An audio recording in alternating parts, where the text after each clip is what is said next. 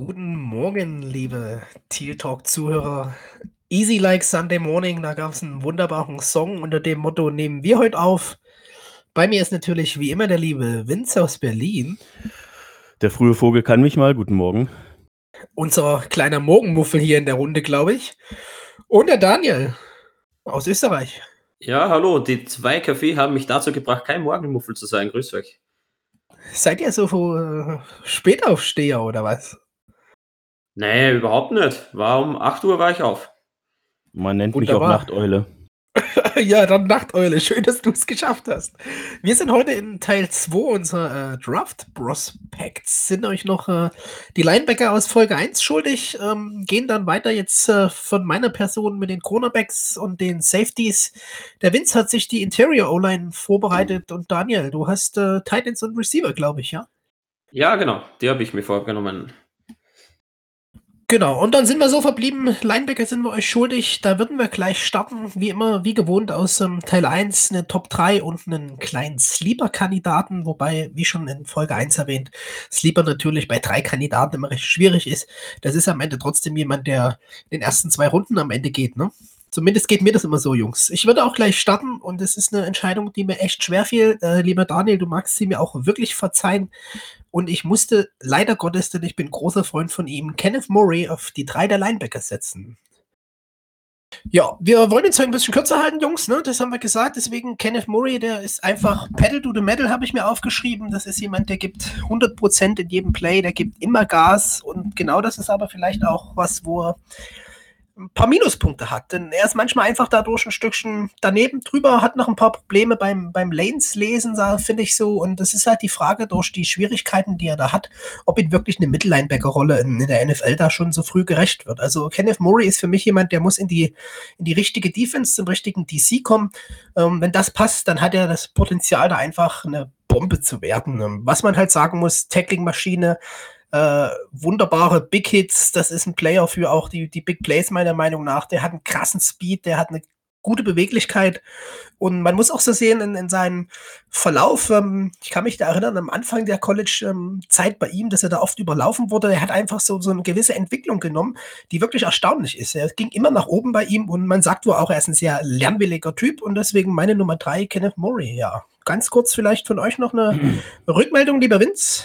Ja, ähm, also wie du schon sagtest, äh, ich sehe ihn halt auch äh, wirklich also am ehesten produktiv im richtigen System und aus richtigen Systemen aus meiner Perspektive ganz klar eine 3-4-Defense. In einer äh, klassischen 4-3, wo du dann in Nickel, äh, Nickel Packages äh, nur mit zwei Linebackern stehst, würde ich mich schwer tun, ihm eine direkte Rolle zu geben. Auf der Weak Side, glaube ich, ähm, nach allem, was ich auch gelesen habe, äh, ist er jetzt nicht der hundertprozentig äh, derjenige, der 100% in der Pass Coverage da aufgehoben ist. Er eben klassisch äh, gegen den Run sehr, sehr stark, äh, aber natürlich auch Stärken in der Pass Coverage, aber eben nicht dieser Miles Jack, Telvin Smith-Typ, wie wir ihn von uns zum Beispiel kennen. Ähm, daher sehe ich ihn tatsächlich in der 3-4 äh, da Inside äh, Linebacker spielen äh, mit einem äh, am besten kongenialen Partner dazu. Ja, Daniel? Ja, ich denke aber schon, dass er Potenzial hat, dass er auch dann im zweiten Jahr, wenn er im richtigen System steht, sicherlich so eine Rolle übernehmen kann. Und dann ist es, glaube ich, egal, ob er 3-4 oder 4-3 spielt. Also da bin ich jetzt nicht ganz bei dir, aber ist egal. Ich denke halt, dass er sehr viel mit, mit der ganzen Geschwindigkeit und mit der Range, die er hat, sehr viel erreichen kann. Wenn er da, wie gesagt, im richtigen Coaching drinnen ist, glaube ich schon, dass er am ganzen Decision-Making arbeiten kann, die Tackles besser setzen kann. Ähm, ja, also ist egal für mich, ob der 3-4 oder 4-3 spielt wenn er irgendwo ja. ins richtige System hineingeboren wird. Ich bin da ein bisschen noch beim Daniel, lieber Vince. Ich finde das auch egal. Er ist halt eher so, so ein Outside-Linebacker und er hat auch ähm, gewisse Vorteile, weil seine Blitze recht effektiv und stark sind. Der Typ kann sich von Blocks lösen und was man einfach sagen muss, der, der Running Back kommt mit Speed, er steht da halb im Gap und es ist einfach Stopp. Ne? Also da geht kein, kein Yard mehr nach vorne. Egal ob ähm, Murray steht oder mit Speed kommt. Ne? Das muss man schon sagen. Der hat einfach Power. Ähm, und bin finde auch, ähm, dass das vom System unabhängig ist. Was er so gespielt hat im, im College an, an, Coverage waren meistens Spot Drops, aber ich meine, das ist vielleicht so, so ein klassischer Linebacker-Typ, dem man dann einfach ähm, die Spot Drops in der Mitte gibt, mal blitzen lässt. Ich denke, man kann da schon, wie ich äh, Daniel auch sagt und du natürlich auch, wenn es im richtigen System viel erreichen mit ihm. Sehe das aber auch unabhängig von 4-3-3-4. Ja, ja, also es gibt natürlich auch immer noch zwischen 4-3 und äh, 3-4 immer noch mal jeweils natürlich grandiose Unterschiede. Ich meine es jetzt äh, wirklich mal, äh, wie eigentlich alles, was ich hier versuche zu erklären, immer ein bisschen auch in Bezug auf uns Jaguars. Ähm, da würde ich mich tatsächlich aktuell auch schwer tun mit dem mit der Joe Scobart-Verpflichtung äh, oder Schobart, ähm, wie auch immer er ausgesprochen wird. Ähm, äh, ihn da jetzt wirklich äh, ihm eine hundertprozentige Rolle zu sehen. Tatsächlich, glaube ich, würde er bei uns am ersten den, den äh, Sam Linebacker spielen, also auf der Strong Side. Und ähm, ja, deswegen, also ist eine ja, gute Nummer drei definitiv und ich äh, ahne deine nächste Reihenfolge schon weiter und bin hundertprozentig also, d'accord. Linebacker war easy. Vielleicht jetzt noch abschließend, weil du Schobert so genannt hast. Ich fände für die Jacks die Edition gar nicht so schlecht mit äh, meist Jack, Schobert in der Mitte und, und Murray auf der anderen Außenseite, weil ich meine, 110 Kilo, 1,88 Athlet und ähm, da könnte er, glaube ich, viel lernen und auch viel zeichnen. Fände ich gar nicht so verkehrt, aber wie gesagt, ich bin auch Freund von ihm, deswegen ähm, könnte ich mir auch den gern bei uns sehen. Ich glaube aber nicht, dass wir ihn draften.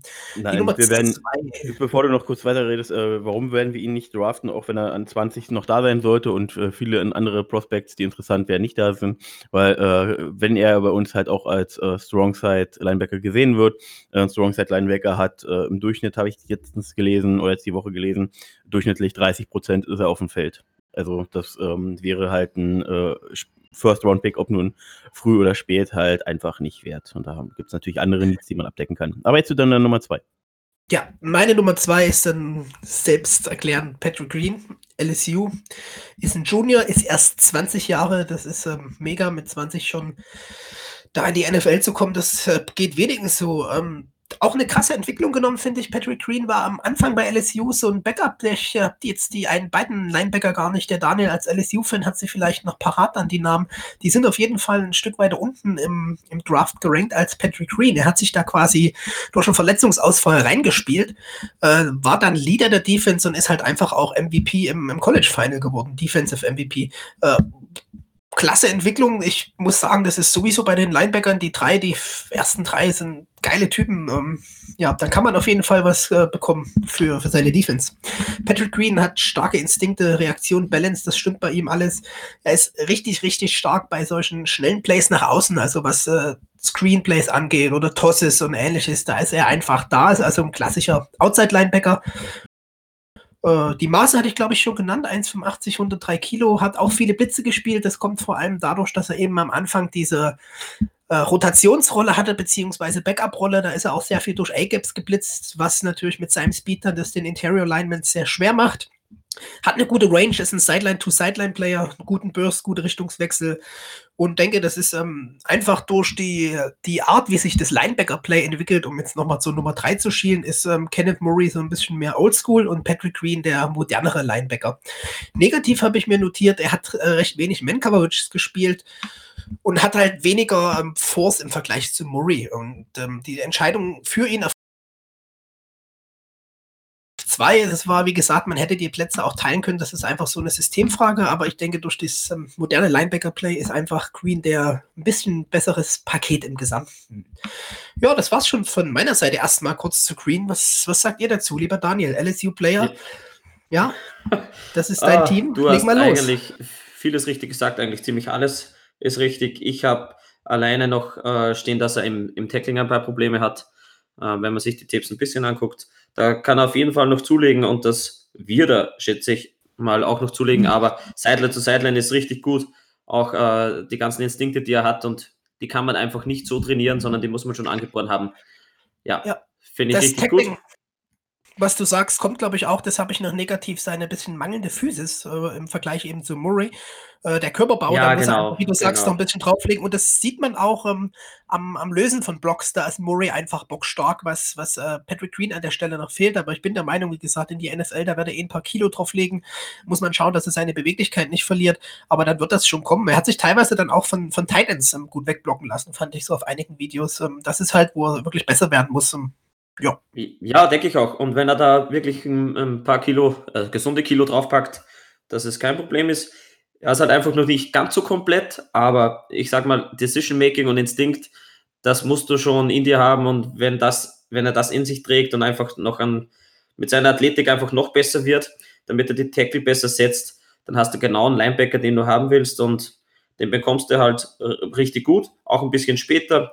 Wir haben ihn ja im Mock Draft auch gehabt und da wird sich jeder freuen, der in der spät in der ersten Runde irgendwo ergreift und für mich nicht die klare Nummer zwei im diesjährigen Draft, obwohl ja die New York Daily geschrieben hat, er ist der beste Linebacker im gesamten Draft.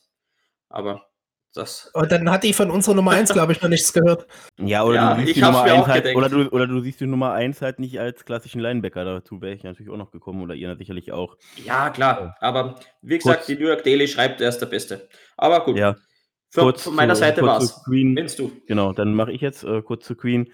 Ähm, also ich will jetzt eigentlich auch nur also sagen, also so wie sich die NFL hin entwickelt, ähm, ist er halt ein sehr interessanter Prospect. Ähm, klar, Run-Stop äh, ist, äh, ist immer wichtig für eine Defense, ähm, aber äh, mit seiner Athletik, ähm, ich könnte mir auch vorstellen, dass er, wenn er das richtige Coaching hat, das äh, Man-Coverage, äh, Zone-Coverage, allgemein die ganze Pass-Coverage gegen, gegen Titans äh, oder, oder Running Backs, ähm, dann auf Dauer das nicht kein, kein Problem mehr ist. Und ähm, seine, seine Größe macht mir noch ein kleines bisschen Sorge, aber ansonsten ist er ein Top-Prospect. Ja, dann äh, sind wir ja mit den Top 3 schon durch und dann bleibt uns noch unsere Sleeper. Unser Sleeper, finde ich, ist ein wirklich ganz interessanter Spieler, weil durch den bin ich durch einen anderen Podcast aufmerksam geworden, so wirklich. Das ist Akeem Davis Gafer von Appalachian State. Daniel, du wirst dich erinnern, wir haben uns schon ähm, ganz kurz über ihn unterhalten, ja. Äh, er spielt in einem Division 2 College, Appalachian State, ähm, ist ein bisschen undersized für Linebacker eigentlich. Und ähm, das Schwierige an ihm, ich fange jetzt mal mit dem Negativen an, ist, ob er wirklich so eine klassische NFL-Linebacker-Rolle bekommt, ist, ist halt wirklich schwer, denn Ach, die Nummer eins, aber da kommen wir gleich dazu. Dann machen wir erstmal den Sleeper jetzt zu Ende. Er ist halt eher so ein Hybrid-Typ und ich bin jetzt da nochmal reingeschlüpft, denn ich spiele auch mit so Hybrid-Typen in meiner Defense. Deswegen habe ich den mir aufgenommen. Den fehlt ein bisschen Power. Das ist so ein Projekttyp für die NFL. Was er aber hat, ist einfach einen wunderbaren Speed, eine, eine tolle Elite-Quickness, der nimmt Passfenster weg, der hat Edge-Bender-Qualitäten, der hat Coverage-Skills, der geht mit Running Backs vertical. Äh, für mich auch ein sehr interessanter Linebacker, der in so eine Hybridrolle kommt. Hybridrolle, da können wir gleich dann die Nummer 1 auch gut anschließen. Den finde ich, das passt und ist so ein kleiner Sleeper-Kandidat für mich. Was mir noch aufgefallen ist, der hat einfach die, die Augen immer total auf den Quarterback. Das ist faszinierend. Also da kann man gerne mal reinschauen. Der macht schon Spaß und bin ganz gespannt, wo er landet. Das ist mein Sleeper. Weiß nicht, ob ihr da überhaupt was zu sagen habt zu ihm. Ja, wir haben nur ja. kurz gesprochen. Äh, ich kann mich schon gar nicht mehr so erinnern, jetzt wo du es gesagt hast, wieder ein bisschen mehr. Ja, man muss halt schauen, ob er dann wirklich auf NFL-Niveau die Leistung zeigen kann. Ist er doch ein Division 2 College und da muss er noch ordentlich eine Schippe draufpacken, aber trotzdem, wenn man sich die Filme ein bisschen an, anguckt, so viele waren es jetzt dann doch nicht, was ich gesehen habe, aber trotzdem, ja, du hast schon richtig gesagt, Line, äh, Sideline zu Sideline und die Augen immer auf den Quarterback gerichtet. Und ich denke auch, dass, dass er schon den richtigen Riecher hat. Und wenn du da ordentlich viel Zeit investierst, kann er sicherlich ein guter Backup sein. Vielleicht überrascht er ja auch den einen oder anderen. Ja, aber ich, ich sehe gerne irgendwelche so, wie soll ich sagen, Projekte irgendwo in der NFL. Und ich würde mich freuen, wenn der einen Sprung nach oben macht von der Division 2. Ja, okay. 104 Tackles da in 14 Spielen, lieber Vince, gleich. Ähm, und was er hat, ist einfach Herzenergie und Motor, was du bei manchen Linebacker manchmal vermisst. Der Typ ist äh, Duracell-Häschen gefühlt, so sage ich mal. Immer am, am Laufen, starke Richtungswechsel und ja, macht schon Spaß. Vince, jetzt du, mein Lieber. Ja, nachdem ihr jetzt ein paar Punkte genannt habt, äh, also jetzt nicht alle Punkte, aber so ein paar Punkte haben mich doch so ein bisschen an Quincy Williams, unseren äh, Linebacker Safety Hybrid, ähm, erinnert, den wir Ende Runde 3 gepickt hatten und damit den ganzen Draft zum Stoppen gebracht haben weil sie keinen Tape hatten zu ihm äh, bei NFL äh, Network. Ähm, ja, so ein paar Punkte, die ihr jetzt erwähnt habt, äh, erinnern mich halt an ihn und ansonsten kenne ich ihn nicht und äh, ja, werde mir den Namen merken. Ja, dann kommen wir einfach ganz schnell und schmerzlos. Linebacker ähm, fand ich sowieso recht schmerzlos. Da sind, wie gesagt, ein paar gute Projektlinebacker dabei. Da sind die, die soliden Nummer 2, 3, die ich fast ähm, geteilt auf Nummer 2 sehe, je nach was suche ich für einen Linebacker. Und dann kommt einfach die Nummer 1, Isaiah Simmons, Clemson Junior. Was will man da eigentlich groß sagen? Das ist ähm, die, die, Zukunft der Linebacker, finde ich. Das ist ähm, Top Nummer 1 Prospect, egal ob man ihn jetzt als Linebacker oder, oder Safety das sieht, das ist ein Generationstalent. Der Mann hat einen Körperbau und dazu diesen Speed. Das ist, was ich in Folge 1 schon sagte, das dürfte man eigentlich gar nicht haben, ne? mit dem Körper, diese Agilität, diese Athletik, lieber Daniel, unser Lieblingswort, wir können es nicht mehr hören, aber das ist es. Äh, explosiv ohne Ende, hat eine Safety-Vergangenheit. Äh, der Typ ist über, überall und es ist eben einfach die, die eierlegende Wollmilchsau. Der hat bei Clemson man hat ihn einfach mit einem super Defensive Coordinator hin und her geschoben, von Edge Rusher über Linebacker, hat die Slot gespielt, hat teilweise Cornerback gespielt, Safety, wie gesagt, teilweise sogar schon Defensive End, hat einen mega Pursuit Speed, hat diese Richtungswechsel, der kann dir alles covern. Das ist einfach eine, eine Matchup-Waffe. Man hat den so in Clemson einfach genutzt. Wen möchte ich heute ausschalten beim Gegner? Da setze ich meinen Simmons drauf. Technisch brillant, finde ich. Der covert dir von Slot-Receivern, Titans, wie gesagt, teilweise auch Cornerback gespielt. Der war wahrscheinlich auch auf jeder dieser Positionen ähm, Team Best, sage ich mal. Vielleicht außer auf Outside Cornerback, wo es dann ein bisschen kommt. Und dann ist halt einfach die Frage, die ich dann auch noch weitergebe an euch. Ähm, was findet man Negatives überhaupt an, an Simmons? Ja, eben, äh, tatsächlich kann man aus einer Stärke auch eine Schwäche machen, um es jetzt mal pessimistisch zu sehen. Und Ja, das habe ich nämlich mir auch notiert.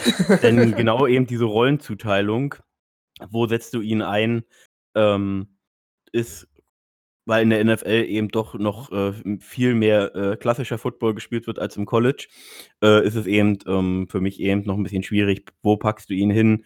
Ähm, oder oder bist du so anpassungsfähig, äh, wie es bei Clemson im College war? Äh, und kann er auf NFL-Niveau eben auch diese, diese Vielseitigkeit äh, auf den Positionen eben auch nutzen. Das wird man eben abwarten müssen. Klar, athletisch bringt er da wahnsinnig viel mit, auch von den Skills her. Äh, aber eben diese genaue Positionszuschreibung ist eben so ein, wenn man das in Anführungsstrichen als negativ sehen will, ist eben äh, äh, schwierig. Und für ihn müsste man halt, wenn er es auf NFL-Niveau äh, bringt, nochmal eine neue Bezeichnung finden. Da reicht Hybrid wahrscheinlich auf. Dann wird halt neben Linebacker und Safety und Hybrid wird eine, äh, wird eine Kategorie aufgemacht, die heißt einfach Swiss Army Knife, also Schweizer Taschenmesser. Und äh, die heißt, die heißt Simmons, lieber Vince. Das ist, was ich mir geschrieben habe. Er braucht einfach einen kreativen Defensive Coordinator, der genau so, wie Clemson das gemacht hat, mit ihm in Anführungszeichen spielt. Ähm, Negatives zu finden, wie gesagt, total schwer. Er ist einfach kein Inside-Linebacker-Typ. Ich habe einige, die jetzt so kommentiert hatten, Deutsch, Englisch, was weiß ich auch immer, sie, die Panthers würden ihn nehmen, weil er wäre ein Kükli-Ersatz. Er ist alles andere als ein Luke Kükli-Ersatz. Natürlich ist Luke Kükli ein Bomben-Linebacker gewesen, aber er ist einfach kein Inside-Linebacker, der überall dann auf dem Feld ist. Das wäre die falsche Rolle. Ähm, bin der Meinung sogar, und das ist so ein bisschen, wo ich mich selber jetzt ähm, kritisieren muss, ähm, der passt gar nicht so schlecht zu den Giants. Die haben einen recht ähm, jungen, kreativen DC, finde ich. Und ähm, wenn die wirklich ihn nehmen und so rum, rumbewegen und spielen, das ist halt das Negative, wie du sagst, wenn der muss ähm, in eine Defense beziehungsweise einem, zu einem DC kommt, der mit ihm einfach das macht, was Clemson gemacht hat.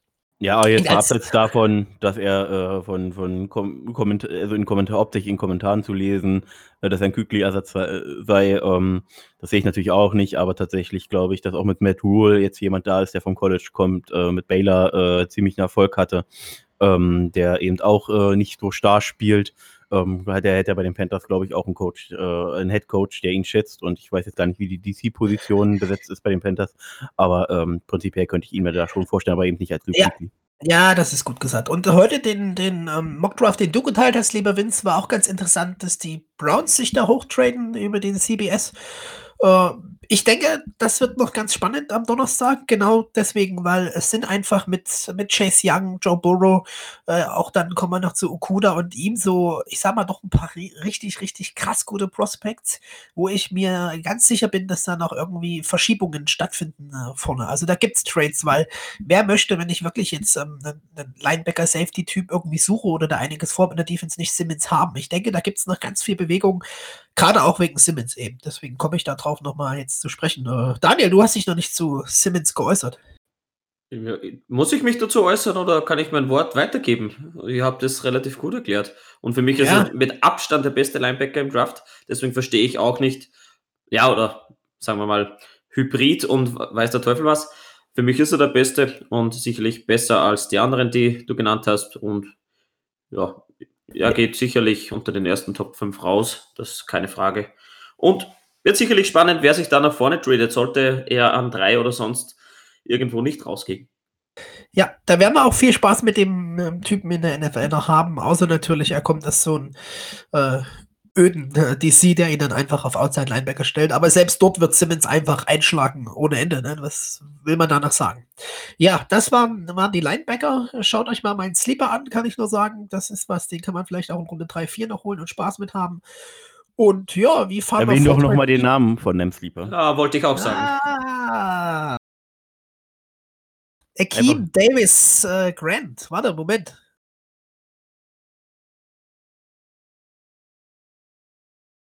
Ja, Felix, Leute, muss immer ein bisschen blättern in seinem Büchlein. Er ist halt auch noch oldschool. Muss man ja, mal ehrlich dazu nein, sagen. Nein, das stimmt nicht. Er das so ein Zettel Das ist im Wirt, ich habe nur falsch gerankt. Ich habe von 1 runtergeschrieben. Deswegen, Akeem Davis Gafer ist mein, mein Sleeper. Division 2 Appalachian State Mountaineers. 104 Tackles in 14 Spielen oder so. Also ja, jetzt nicht nochmal alles aufführen. Ja, wird nur nochmal den alles Namen hören. Wir glaube ich, jetzt ähm, fortfahren. Und äh, irgendwie werden wir jetzt wieder bei einer Offense-Position landen. Wir haben ja, Daniel ist dran, genau. Äh, wir haben, ja, dann würde ich doch einfach mal an die Titans geben, lieber Daniel. Ich wünsche mir jetzt die Titans. Ich möchte aber die Wide Receiver machen, mein Lieber. Ah, die habe ich jetzt gerade vor mir. Ich bin auch ja. so oldschool. Ich, ich mache jetzt die Wide Receiver. Ich habe die gerade vor mir liegen. So. Na dann, los geht's. Ich habe euch überstimmt. So, meine Nummer drei. Wir haben im Vorfeld schon gequatscht und irgendwie, der jetzt schon ein bisschen zugehört hat in der letzten Zeit, ich bin ein kleiner LSU-Fan. Deswegen kommt dann drei bei mir Justin Jefferson, Wide Receiver Junior von der LSU. Ja, was kann man zu Justin Jefferson sagen? Enorm gute, also enorm guter Body Control. Also er hat seinen, seinen halbwegs großen Körper gut unter Kontrolle und er ist einfach smooth. Das habe ich jetzt mittlerweile schon drei, viermal gelesen in irgendwelchen Expertenmeinungen. Äh, ja, seine Skills, die er hat bei, bei seinen Händen und auch was den Ball betrifft, sind enorm gut. Da schwärmt ziemlich jeder Experte drüber. Das ganze Skillset passt einfach. Hat einen guten Sprung von 2018 auf 2019 gemacht, kommt natürlich auch hier Borrow ins Spiel und hat dann die Saison mit 111 Receptions, 18 Touchdowns und 1540 Yards abgeschlossen. Ja, das Route Running kann er noch im letzten Drittel verbessern, ist ein kleines Manko. Deswegen auch die Beinarbeit spielt er auch gut mit, muss einfach die Cuts besser setzen und so weiter. Aber er kann im Slot und Outside gewinnen, deswegen für mich ein guter Nummer 3 Pick. Hat, bringt auch keine Red Flags mit. Also ich stelle ihn über einen gewissen Rux, der kommt bei mir nicht vor, wie ihr dann schon erraten könnt. Ja, ich übergebe mein Wort. Ja, Justin Jefferson. Springe ich direkt ein. Äh, erstmal wir hatten es im Vorfeld kurz besprochen, bevor Felix dazu kam. Äh, ich teile deine Einschätzung hundertprozentig, was, was die äh, Bewertung der Spieler angeht. Bei Rux ist mir eben zu viel äh, entweder Tyreek Kill oder John Ross die Frage. Ähm, bei Jeff Jefferson finde ich halt äh, die Kombination aus Borrow, der eben nicht diesen Monsterarm hat und trotzdem diese Jahrzahl interessant. Ich habe mich jetzt wenig mit den Wide Receivers im Detail beschäftigt, gehe aber davon aus, dass er dadurch eben auch wirklich so eine Yards After Catch Maschine sein muss, weil ähm, anders kommen diese Yards hier einfach auch gar nicht mehr zustande. Also da muss er muss er wirklich stark gewesen sein, äh, wenn man es runterrechnet. Ich glaube, es gab elf College-Spieler, vielleicht zwölf bei ihm mit LSU wegen dem Final ähm, in zwölf Spielen äh, 1500 Yards zu haben, sind halt deutlich über 100 Yards in jedem Spiel. Äh, was soll ich dazu noch sagen? Also, Bombenspieler, gefällt mir. Und ja, wie gesagt, das Route Running äh, ist verbesserungswürdig, das habe ich äh, auch gewusst. Ähm, aber ist auf jeden Fall jetzt auch nicht schlecht, definitiv nicht. Und ansonsten hast du alles gesagt, was ich auch zu sagen hätte. Felix. Ja, ich kann das nachvollziehen. Ich muss zugeben, ich bin einfach spielertypmäßig ein T. Higgins-Freund. Der ist einfach physisch, outside, kleiner Megatron-Typ für mich. Äh, Verstehe aber, dass du ihn pickst. Äh, ich habe das mit dem Roadrunning, dass er da eigentlich konsistent ist und habe gelesen, dass er gerade so eigentlich für Burrow der perfekte Receiver war. Der ist, ist uh, the best friend of the QB, stand mal irgendwo. Der hat einen mega Radius, mega gute Hände und er findet gerade aus der Slot in den, in den uh, Zones immer wirklich die Nahtstellen. Ne? Also, dass er da richtig an den Punkten steht, wo die Schwachstelle der Zone ist der Übergang und dann deswegen auch einfach den, den Raum für die Yards hat. Ähm, ja, bin gespannt, ist aber auf jeden Fall ein Spitzen Nummer 3 Pick an der Stelle. Also, das ist halt wirklich schwierig. Und ich verstehe auch, dass du Rux nicht genommen hast. Der ist einfach der Speed Guy und da sind einfach andere Typen von Receivern und es ist auch spannend, wie die rausgehen, weil das ist einfach nach Team Need und ich glaube mal so nach was, was möchte ich mit meiner Offense machen und dann habe ich da den, den perfekten Spieler gerade nach, nach Nummer 1 und 2 Receiver, die ich denke, dass wir die jetzt ja ähm, kennen. Deswegen, lieber Daniel, toller Pick, ja. weiter geht's. Genau, weiter geht's. Ich will nur noch kurz einhaken und auch für euch Zuhörer ist es sicherlich spannend. Äh, also abseits des Sleepers, da sind wir jetzt sicherlich alle auch äh, gespannt, was jetzt als Wide Receiver Sleeper kommt, weil klar könnte man jetzt einen Genord oder, oder, oder einen Mims, glaube ich, heißt er von der Baylor nennen, die alle irgendwo Runde 1 bis 2 gesandt werden, aber ich glaube nicht, dass wir da, dass Daniel jetzt da einen Sleeper nennt, der eigentlich relativ gut ist. Und natürlich bin ich auch sehr gespannt, wen du auf 1 und auf 2 hast. Weil das ist ja mittlerweile so eine gefühlte Philosophiefrage. Wer ich hoffe, ich weiß es, Daniel. Ich hoffe, ich weiß es. Na, ich starte jetzt mal mit meinem Sleeper. Den haben sicherlich jetzt nicht alle auf dem Schirm. Ist natürlich auch schwierig, bei so einer tiefen Wide Receiver-Klasse da alle irgendwo im Blick zu haben. Ähm, ich habe an als Sleeper gewählt Donovan People, Peoples Jones, Wide Receiver von der Michigan. Der wird irgendwo predicted Runde 3 bis 4. Ähm, ja, ist der fünft, fünftjüngste Wide Receiver in der gesamten Wide Receiver-Klasse und spielt die gesamte kommende Saison mit 21 Jahren. Das heißt wirklich noch bockjung. Und jetzt kommt wieder mein Lieblingswort, Felix, nämlich die Athletik mit zwei oder drei Rufzeichen und ganz groß geschrieben. Er hat nämlich beim Vertical Jump im Combine 44,5 Inches. Das ist der drittbeste Wert seit 1987. Ein bisschen auf der Zunge zergehen lassen. Und das Monster, Calvin Johnson, der hatte 42,5. Das heißt, er hat den nochmal übertrumpft. Ja, was spricht noch für ihn? Er hat mit Rux die größten Hände im Draft. Und ja, er hat sich relativ früh für den Draft gemeldet, obwohl seine Production einfach jetzt nicht so da war. Das ist ein bisschen verwunderlich, aber vielleicht kann er ja da was drauflegen. Das Upside ist sicherlich da, die Maße passen, ähm, auch was Größe und Gewicht betrifft. Und die Production muss man dann halt eben gucken, ob das in der NFL besser wird oder auch nicht. Aber zumindest mein Sleeper. Ja. Donovan Peoples Jones. Interessanter Pick. Ähm, ich wusste es natürlich schon, liebe Zuhörer. Nein, ähm, äh, sehr interessanter Pick, definitiv. Äh, die, die Werte, die du auch jetzt äh, nochmal erzählt hast, äh, klingen, klingen interessant. Ähm, die Frage ist halt, äh, wie ist der Speed, weil der halt bei Right Receiver ist, wird er eher als äh, Deep Threat, also oder, oder nur Outside gesehen, ist er ein Slot. Ich weiß halt jetzt nicht viel über ihn, aber das müssen wir jetzt auch nicht wissen bei einem Sleeper. Ähm, und aber aufgrund der Vertical würde ich jetzt schon mal sagen, wird er eher Outside sein. Und äh, man muss halt dazu sagen, dass Michigan letztes Jahr auch ordentlich gestruggelt hat insgesamt und ähm, das dann einfach auch echt äh, schwierig ist, äh, dann halt für, für einen Spieler in der Offense, der direkt mit dem Quarterback zu tun hat, ähm, mit dem ganzen Passing-Game, dann da immer höchst produktiv zu sein. Aber auf jeden Fall bringt er athletisch ziemlich viel mit. Und ähm, also was jetzt gerade äh, die Sprungkraft angeht und könnte äh, ein inter interessanter Jumpball-Guy werden. Felix, hast du was zu ihm zu sagen? Äh, ja, lieber Daniel, mich überraschst du jetzt wirklich. Ähm, bin ich nicht so Freund von. Äh, liegt nicht nur am College Michigan, ne? Äh, das ist aber der Hauptpunkt wahrscheinlich innerlich. Äh, hat für mich nicht so die guten Hände. Ist natürlich ein Athlet, ja, aber ähm, schauen wir mal. Ich würde ihn auch ein bisschen beobachten. Einfach nur von mir. Ich hätte jetzt eher so ein ähm, Michael Pittman ist ja schon gar kein Sleeper mehr, das ist für mich aber ein Top-Receiver und muss dann halt wirklich ans, ans Rivalitäten-College nochmal winken und sagen, KJ Hill, einfach mal reinschauen. Äh, die letzten besten Receiver kommen fast immer von Ohio State und der hat auch das Potenzial meiner Meinung nach. Aber ähm, sind deine Sleeper, Daniel? Da will ich deswegen jetzt gar nicht kritisieren oder so. Äh, ich bin jetzt immer noch gespannt auf Nummer 1 und 2. ja, dann gehe ich gleich mal weiter. Lass, lass uns nicht warten. Ja, ich, ich schließe einfach gleich an und, und hau es gleich mal raus. Bei mir ist an Nummer zwei Wide Receiver, ein Junior, kommt vom College aus Alabama. Und zwar Jerry Judy. nein, nein, nein. Na, yes, yes, yes. So. Okay, ich habe die Unterstützung von Felix. Vince, unser, unser Nummer 1 Alabama-Fan. Ja, Okay, ich fange mal an. Jerry Nein, Judy. das stimmt nicht. Nein, das stimmt nicht. Ich weiß schon, dass du ein FSU, ich weiß, dass du ein FSU-Fan bist. Uh, Alabama, uh, aber Judy ist geil. Ja, okay. So, uh, Jerry Judy.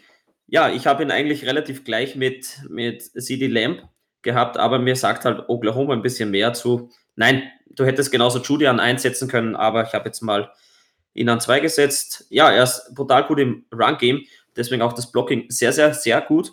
Und das ist, glaube ich, auch was, was dir relativ gut gefällt, Vince, wenn ich das so richtig aufgefasst habe.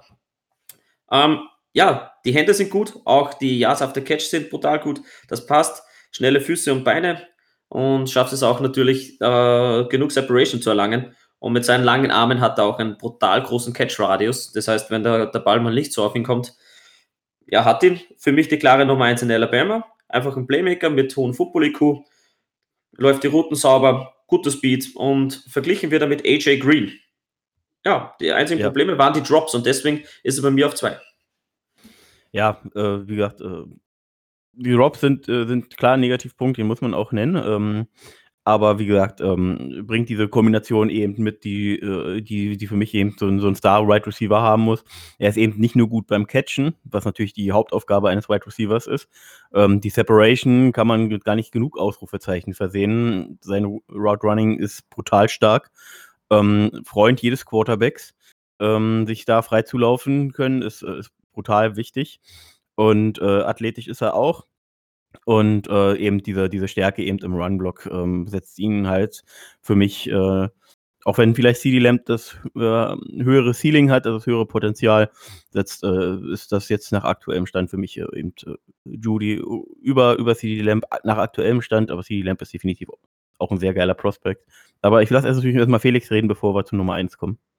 Aber jetzt mal so, nochmal, vielleicht als Frage, aber CD Lamp ist ja nicht der schlechtere Blocker, also ganz im Gegenteil, er ist ja einfach nur mal physischer. Deswegen ist äh, einfach die Frage, was hatten wir auch schon vorher, Daniel, äh, ich glaube auch schon mit dir, wenn es für mich immer oder für die Zuhörer da draußen die Frage, möchtest du so ein äh, Antonio Brown-Typ, was für mich Jerry Judy ist, wirklich, das ist äh, ein Roundrunning, das ist phänomenal, das ist, glaube ich, auch dass es keinen Receiver in der NFL hat bisher? Oder möchtest du halt so einen physischeren Hopkins-Typ? Und da ich dann immer der physischere Hopkins-Freund bin, ist für mich auch CD Lamb vor Jerry Judy. Aber das ist so ein persönliches Ding einfach, ne, was man mehr macht. Es ist wirklich schwer zwischen den beiden sich zu entscheiden, finde ich. Ja, Daniel, du hast alles Positive von Judy genannt. Das ist äh, mega Speed, aber die Drops sind dann doch schon ähm, auffällig gewesen, weil es so Concentration Drops sind. Ne? Und das ist aber, was glaube ich beide trifft, äh, beide Receiver, die haben noch gar nicht so viel Press-Man-Coverage im, im, College gesehen. Ne? Also generell Press-Coverage eher selten. Und da ist dann halt auch die Sache, dass ich da eher mit den physischen Typen gehe, aber das hat man ja vor uns schon gehört. Mir war T. Higgins da lieber, weil er einfach physisch ist. Ich bin ein Freund von physischen Receivern, deshalb, ja, will ich mich gar nicht festdrehen. Daniel, ähm, ja, danke für die, die Pick-Reihenfolge. okay, dann komme ich zu Nummer 1. Ihr habt schon rausgehört, das ist CD Lamb von Oklahoma.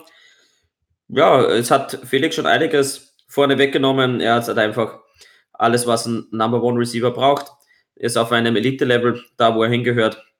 Es passt einfach vom, vom Gesamten äh, sehr physisch mit den Händen gut.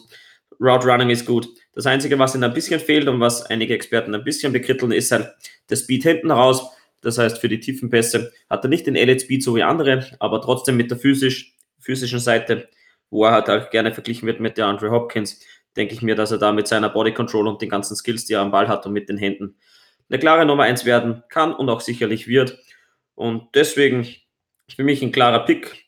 Jeder, der ihn ein bisschen verfolgt hat, kann, glaube ich, die Meinung relativ gut teilen. Ob jetzt ein 1 oder ein 2 kommt, sei dahingestellt. Cedarlamp für mich die klare Nummer 1 von Oklahoma und ja, ich bin durch.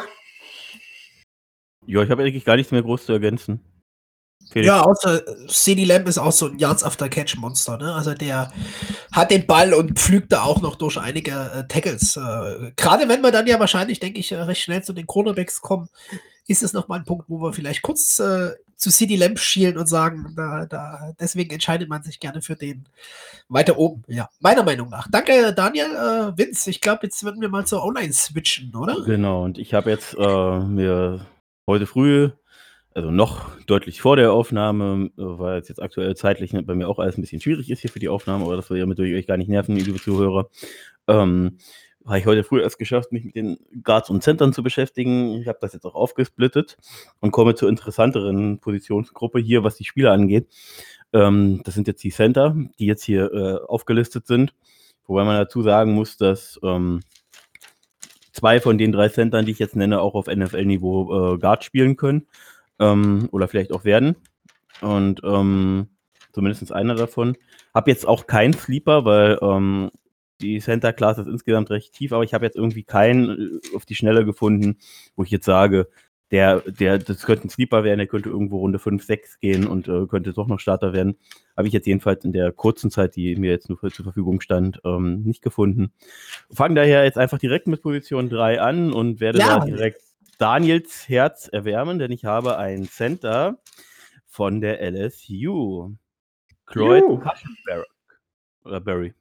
Cushenberry, Entschuldigung. Meine, meine Handschrift konnte ich gerade selber nicht entziffern.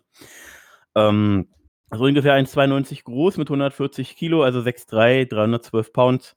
Ähm, ist ein solider Run-Blocker, auch im Pass-Block definitiv nicht schlecht, sucht er aber, äh, hat aber da definitiv auch jetzt im, im, im, Senior Bowl gespielt, ist eben ein Senior und ähm, hat da im Senior Bowl äh, im Pass Rush äh, 1 gegen 1, hat ein bisschen gestruggelt.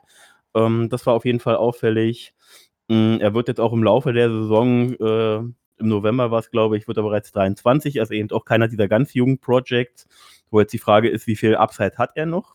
aber er bringt auf jeden Fall schon mal viel mit. Ist eben äh, gerade äh, was Körperframe angeht, ähm, bringt da die Kraft sehr, sehr gut aus dem Core, es wird so genannt, also eben aus der, aus der, aus der Körpermitte, bringt da viel Kraft mit, äh, hat lange Arme, äh, hat eine gute Hüftarbeit, ähm, lässt, lässt aber trotz der guten Hüftarbeit ähm, an seiner Edge, wenn da äh, bei ihm über außen gegangen wird, lässt er noch ein bisschen viel zu.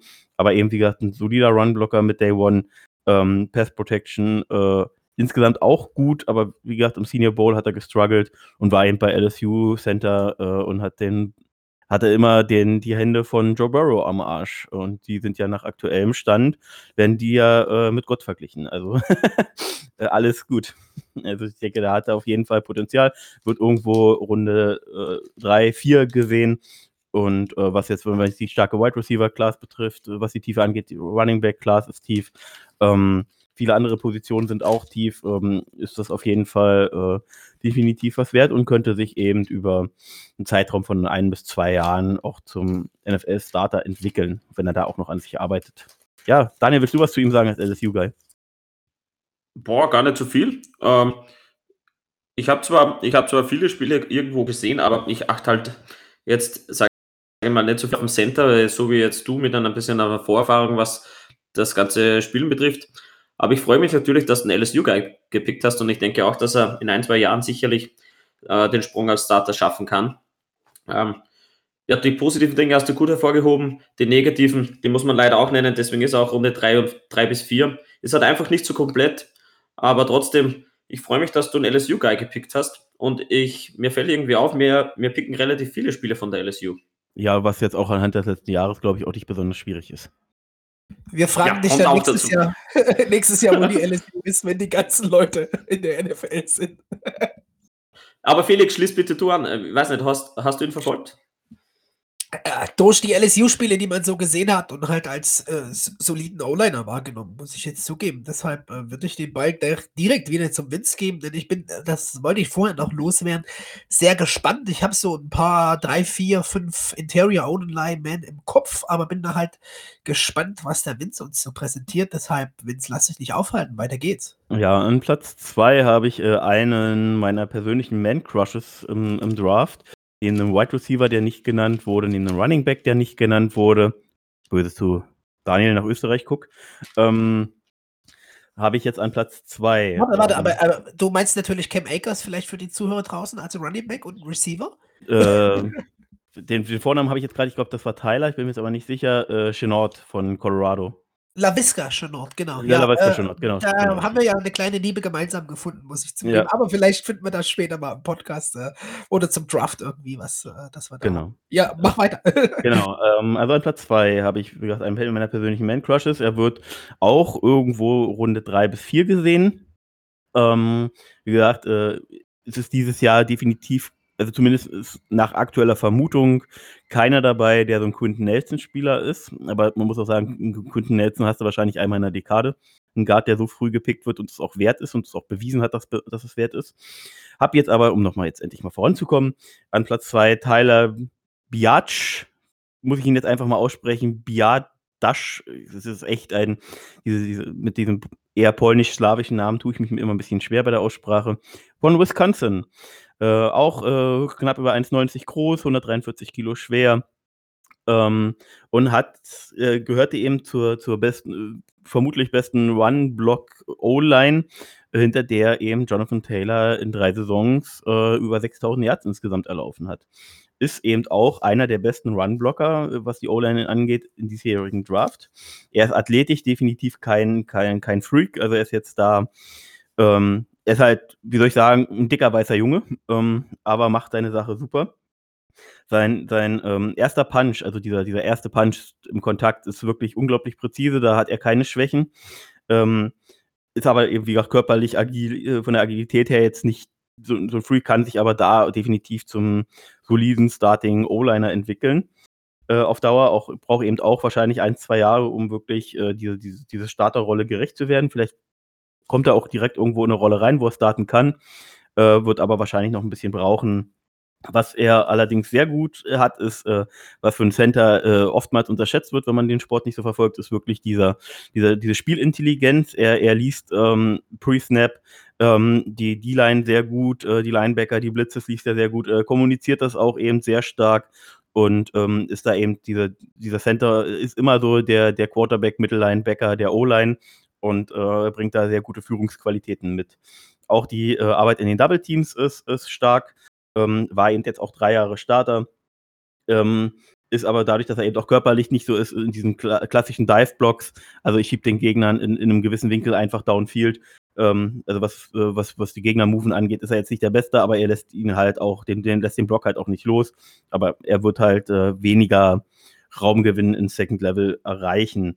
Ähm, was dann noch äh, als Schwäche noch zu nennen wäre, wäre, ähm, dass er bei Stunts gegen Speed, äh, Speed Guys, also eben der, der Defense End äh, äh, Stunt in die Mitte auf den Guard, ähm, Richtung A-Gap, B-Gap, ähm, hat er, hat er definitiv auch noch Schwächen, äh, gerade was eben die, die Körperbalance angeht. Aber alles, was ich jetzt gesehen habe, was ich gelesen habe, äh, finde ich ihn sehr interessant, würde ihn gerne bei uns Jaguars in Runde 3 sehen. Ja, habt ihr was zu ihm zu sagen?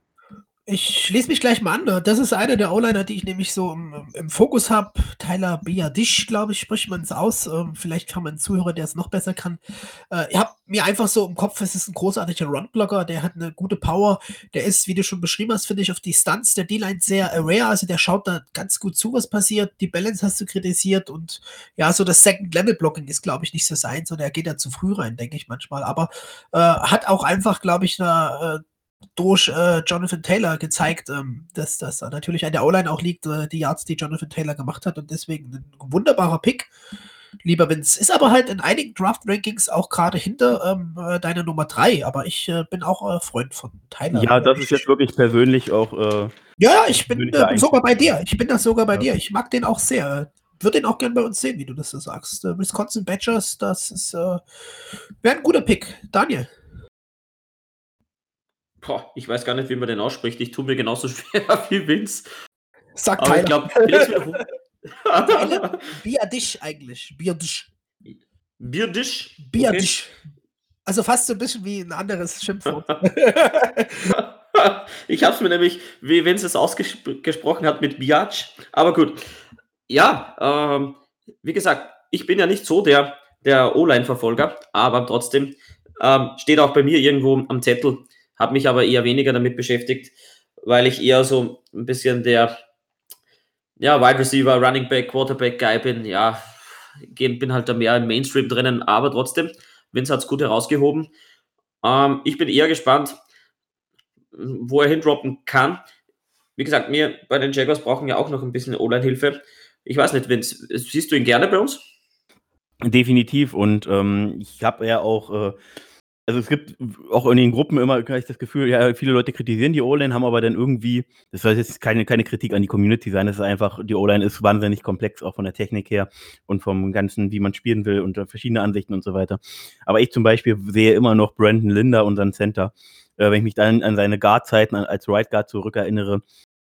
Ich möchte ihn da gerne wieder sehen und wenn wir dann äh, Biatch oder Biadisch, äh, wie auch immer, ähm, in, in Runde 3 bekommen könnten, äh, dann und er im, im Camp sich gut macht, dann würde ich auch gerne Linda wieder zu, zu Guard moven, auf nun Left oder Right Guard, ist mir egal, und ihn dann als Center spielen lassen.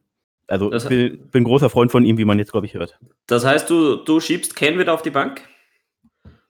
Äh, Ken ist äh, für mich nie, sowieso nicht dieser hundertprozentige NFL-Starter. Ähm, aber eben, äh, ich hatte es auch in den anderen Podcasts gesagt, er hat jetzt, glaube ich, vier Jahre bei uns gespielt ähm, oder vielleicht jetzt auch schon fünf, bin mir jetzt gar nicht hundertprozentig sicher. Äh, ich glaube aber, es waren vier. Und er hat halt äh, verletzungsbedingt nicht ein Spiel verpasst, äh, ist grundsolide, zuverlässig ohne Ende und so eine Jungs brauchst du halt auch. Und deswegen, äh, ja, ich würde Ken vielleicht auf die Bank packen und ähm, als wir hätten dann, glaube ich, mit Left Guard Norwell, Right Guard Linda unsere Tackles außen, äh, wo äh, unser Left Tackle äh, Cam Robinson. Ja, ja Robinson, ja. Ich weiß, ich, ich, ich, ich, ich finde ihn cool, aber ich vergesse immer wieder seinen Namen. Ich weiß nicht warum. Ähm, äh, Taylor haben wir noch. Genau, und Taylor eben right, als Right Tackle, klar, das ist logisch. Ähm, hätten wir, hätten wir eine sehr starke, äh, immer noch junge O-Line äh, mit dem einen erfahrenen Norwell und jetzt mittlerweile Linda wird jetzt, glaube ich, auch 28 oder ist 28. Ähm, hätten dann aber zwei junge Tackle, einen jungen Center und, äh, im, und dort im Sandwich dann die beiden erfahrenen Guards. Würde mir sehr gut gefallen. Aber ja, äh, Biatch kann halt auch äh, theoretisch auch auf Guard switchen, wenn man Linda unbedingt als Center behalten will. Linda ist ja auch kein schlechter Center, ne? Das ist Nein, er ist auf jeden Fall ein guter Center, aber ich sehe ihn halt als Guard stärker. Gerade die, wie du das schreibst, diese, äh, wir hängen uns jetzt wieder fest, aber ich finde, es ist gar nicht so unwichtig, diese Vielseitigkeit, die wir dann dadurch in der Online bekommen, die Leute so schön hinzuschieben und dann am Ende noch einen, einen Ken als, ich sag mal, Rotation Guard zu haben, das ist auch was, äh, man hat halt immer Power und ein bisschen Freshness, ne? Da bin ich auch Freund von, deswegen wäre es echt ein, ein guter Pick für uns, ähm, gerade weil er ja auch Center und Guard spielen könnte, wie du sagst, ne?